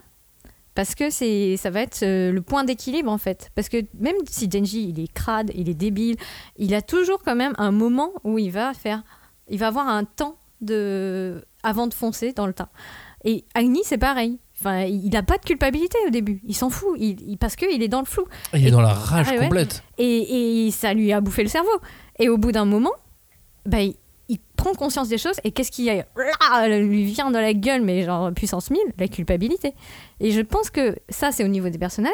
Mais moi, j'avais senti, tu vois, ce truc de. Il y a quelque chose à faire sur ce niveau-là. Et je pense qu'il a ce truc de se dire qu'est-ce que je dois faire pour assumer mes, histoires et enfin pas, pas au sens où il se pose cette question-là, mais euh, comment dire C'est quelque chose peut-être qui est inconscient, mais ça, ça le travaille, ça, ça traverse quand même son travail. Et il met cette culpabilité dans, dans la religion, dans, dans, dans- dans le sens où, euh, que ce soit dans Fire Punch, dans Oui, Chainsaw Man, les gens vont croire Oui. en Annie, les gens vont croire en Chainsaw Man, et ils se sentent coupables l'un comme l'autre d'avoir des gens qui De croient en eux. hauteur, Ils sont portés, mais en Mais- même temps, ils se sentent coupables C'est aussi. quelque chose qui revient souvent, cette question du sens de la vie dont on parle un petit peu aussi, du ce côté. bah oui, mais alors c'est forcément métaphysique, mais ce côté, euh, on sent qu'il se pose cette question, tous ces personnages se posent cette question de qu'est-ce que je fais là Et est-ce que, mais c'est comme Denji qui se dit, est-ce que j'ai le droit euh, que mon rêve ce soit euh, voilà, de manger de la confiture? Enfin, est-ce que j'ai le droit? Mm. et, euh, et on sent que bah il y a un petit peu ça, c'est-à-dire que bah lui c'est raconter ses, ses trucs et il y a un peu ce questionnement de est-ce que est-ce que j'ai le droit? Ou comme tu dis est-ce que il n'y a pas une culpabilité un petit peu dans dans finalement quelque chose qui pour lui est toute sa vie, son Mm. art, et en même temps euh, peut-être euh, pas si important à côté d'autres choses. Enfin, je sais pas, je suis pas dans sa tête, mais. Ben, personne ne l'est, mais moi je me dis que j'aime bien cette idée que ça nous relie en fait. Que euh, il nous demande peut-être de porter avec lui cette culpabilité-là en lisant ses histoires. Ce serait plutôt une bonne chose finalement. Ouais, moi j'aimerais. Parce qu'on est, on est consentant, du moins. Mais derrière tout ça, avec toutes ces thématiques, on est sur de la métaphysique, on est sur, euh, Ah, on va lui Mais faire en une même temps, c'est un auteur- psychanalyse. C'est On un est auteur sur- qui fait réfléchir. on est sur le Ouais. sens de la vie. Mais alors, comment on adapte son travail pour en faire un dessin animé? Parce que C'est chaud. pour qu'un manga euh, fonctionne de manière extrêmement large, Mm. on est obligé d'avoir un outil marketing qui s'appelle un animé. Ah, ah. Comment on fait un animé avec le travail de Fujimoto Est-ce qu'on fait juste un truc cool quoi C'est ça, non, est-ce qu'on fait un truc cool Bah, justement, bah, je, pense que, je pense que l'animé va, va clairement euh, donner le ton. Je pense savoir est-ce que c'est adaptable ou pas. Enfin, ça va donner notre, ré- enfin, notre réponse. Parce que, bon, déjà, ce que je disais un peu tout à l'heure, donner un peu plus de notoriété, euh, je dirais populaire, parce qu'il a de la notoriété, mmh, mais vraiment populaire à son œuvre. Et, euh, et voilà, et en même temps, c'est vrai que son travail est tellement maîtrisé que c'est difficile d'imaginer un studio faire quelque chose de mieux. Sachant qu'en plus, souvent, quand on parle d'adaptation de manga, on est souvent, on va dire pas déçu, mais on, se dit que de toute façon, le manga c'est mieux.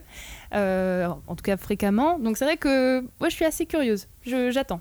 Après, euh, euh, reste des, des œuvres comme Ghost in the Shell Ouais. qui ont réussi à, à transcender, enfin, où les deux œuvres peuvent coexister. Et euh, puis les... Mais je dirais même que l'animé est même carrément de. ah, Ouais. Oui, il est de on va pas, on va pas avancer Non, mais y a- effectivement, il y a des œuvres où c'est complètement le cas, et je pense que ça peut l'être. Surtout que là, les images que j'ai vues euh, du studio Mappa, qui fait, euh, à mon avis, ils ont mis le, le paquet là-dessus, et ça a l'air d'être quand même très très beau. En fait, c'est- assez paradoxal parce que par toutes ces références, sa grammaire visuelle, tout, ce- dont on a parlé, ces références au cinéma, l'audiovisuel, ça fait partie de l'œuvre de Fujimoto. Donc tu te dis, ça, ça paraît logique en fait qu'il soit adapté pour l'audiovisuel, il en parle tout le temps. Mais en même temps, euh, moi j'ai le sentiment que Fujimoto, il a, atteint une telle maîtrise de son médium parce que euh, on lit beaucoup de mangas entre nous, on est moins consommateurs d'animé, mais on on maîtrise, enfin on commence à maîtriser la grammaire manga, on la connaît bien, et des auteurs qui arrivent à la maîtriser à ce point, ils sont pas beaucoup, tu vois. Il y avait Miura, bon bah rip, Hmm. mais voilà, il y en avait pas beaucoup quoi. Et, euh, et donc je me dis forcément si on si on fait passer son œuvre dans un autre médium, forcément on va perdre un truc, tu vois. Et euh, et, et je me dis le seul truc qu'on peut faire, c'est vraiment de faire de l'adaptation, mais là au sens strict, c'est-à-dire faire appel à un créatif qui est aussi fou que lui, aussi taré que lui, ou aussi voilà, euh, qui déborde d'imagination autant que lui. Donc je sais pas, un- une espèce de star de l'animation qu'un Bah, il travaille sur. Jujutsu Kaisen, malheureusement. Non.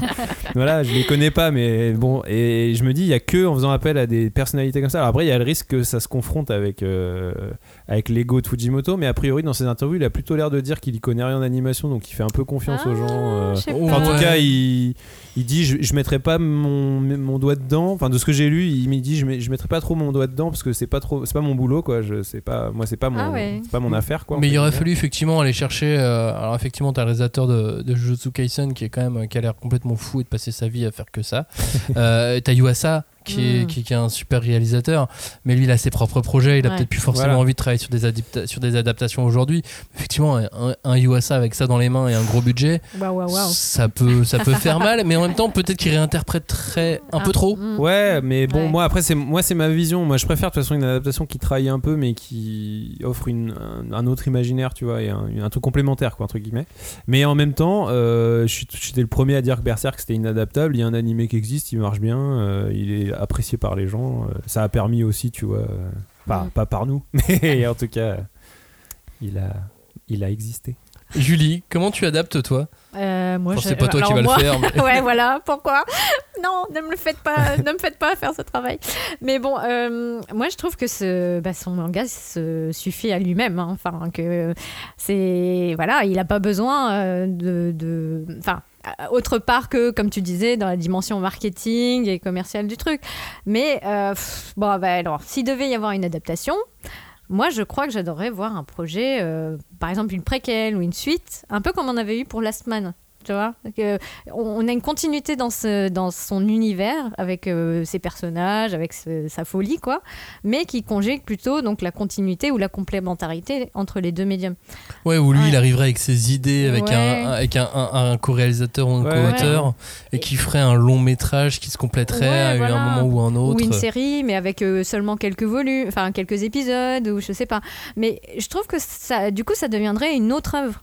Donc, euh, mais Ouais. qui serait des, des petites sœurs Bah, peut-être, je suis- tu vois. Je suis pour ça, je vote pour ça. Après, Ah, j'aurais- voilà. j'aurais bien été enfin, curieuse s'il participait plus activement, on va dire, à l'animé, mais sur euh, sa touche musicale, parce que c'est Ah ouais, forcément mais- quelque chose qu'on bah, là qu'on n'explore pas trop hein, dans le manga. Mais lui, elle a Et qui est euh, une des mm. forces, des plus grosses forces de- des animés de façon générale, c'est la musique. Et j'aurais bien aimé peut-être s'il avait pu mettre son, enfin je sais pas si c'était le cas ou pas, mais son, doigt dedans comme tu dis, juste pour savoir si musique il musicalement il a, enfin quelque chose aussi à apporter peut-être. Oui, puis quel contrôle il va avoir sur l'œuvre pour savoir si euh, les ambiances, les tons, les, Mm. les, les moments qu'on a saisis nous en lisant l'œuvre sont celles qui vont être transcrites euh, dans, euh, dans, dans l'animé. Ça aussi, c'est toujours la question qui est intéressante sur, sur des titres euh, comme Mm. ça. Chainsaw Man, quel manga Ouais. Fujimoto, quel auteur On Fire débordé, Punch là. On a beaucoup Ouais. débordé, mais bon, il, il- Ça il- le valait. il- il méritait bien. Les gens euh, l'attendaient. Et les gens l'attendaient, c'est vrai, c'est vrai. Beaucoup, vous êtes beaucoup d'auditeurs à nous avoir euh, demandé quand est-ce qu'on allait parler de Chainsaw Man. Bah voilà, voilà. je pense que vous avez été euh, servi. relativement servi, même a encore plein de trucs à dire. Oui. Là, je me dis, mais qu'est-ce qu'on a Il y a tellement de choses Ah qu'on n'a pas dites sur, Oui. euh, sur le manga. Ouais, tout à l'heure j'ai pensé à un truc. Mais Il y a même des personnages dont on n'a même pas Mais parlé. oui, Oui, bah, non mais oui. Et puis en plus c'est marrant, c'est quand même un manga où je trouve on est assez peu d'accord. Enfin c'est-à-dire il y a plein de points où on est on n'a pas exactement la même vision et ça le fait pas pour tous quand même. Ça je trouve ça chouette. En revanche, on est tous d'accord pour dire que c'est trop bien. Oui voilà Oui, c'est ça. c'est la conclusion générale. C'est trop bien, il faut lire. Merci d'avoir écouté cette émission. N'hésitez pas à, à- à réagir euh, et puis euh, à, à nous faire part aussi de, euh, de votre vision aussi de, de certains Ah oui. aspects qu'on a pu aborder dans, dans cette émission, que ce soit sur Fire Punch, que ce soit sur euh, Look Back quand vous allez l'avoir en main. Là, j'espère que vous allez, Hmm. vous allez le lire très très vite. Et puis, euh, et puis sur, sur, sur Chainsaw Man, bien évidemment. Puis ensuite sur toutes ces- ces- ces- ces histoires de, de jeunesse. Merci d'avoir écouté cette émission. Tous euh, les mangas dont on a parlé vont donc être disponibles en France aux éditions Kazé. Et nous, on vous dit à la semaine prochaine. Ciao, salut Salut. Merci.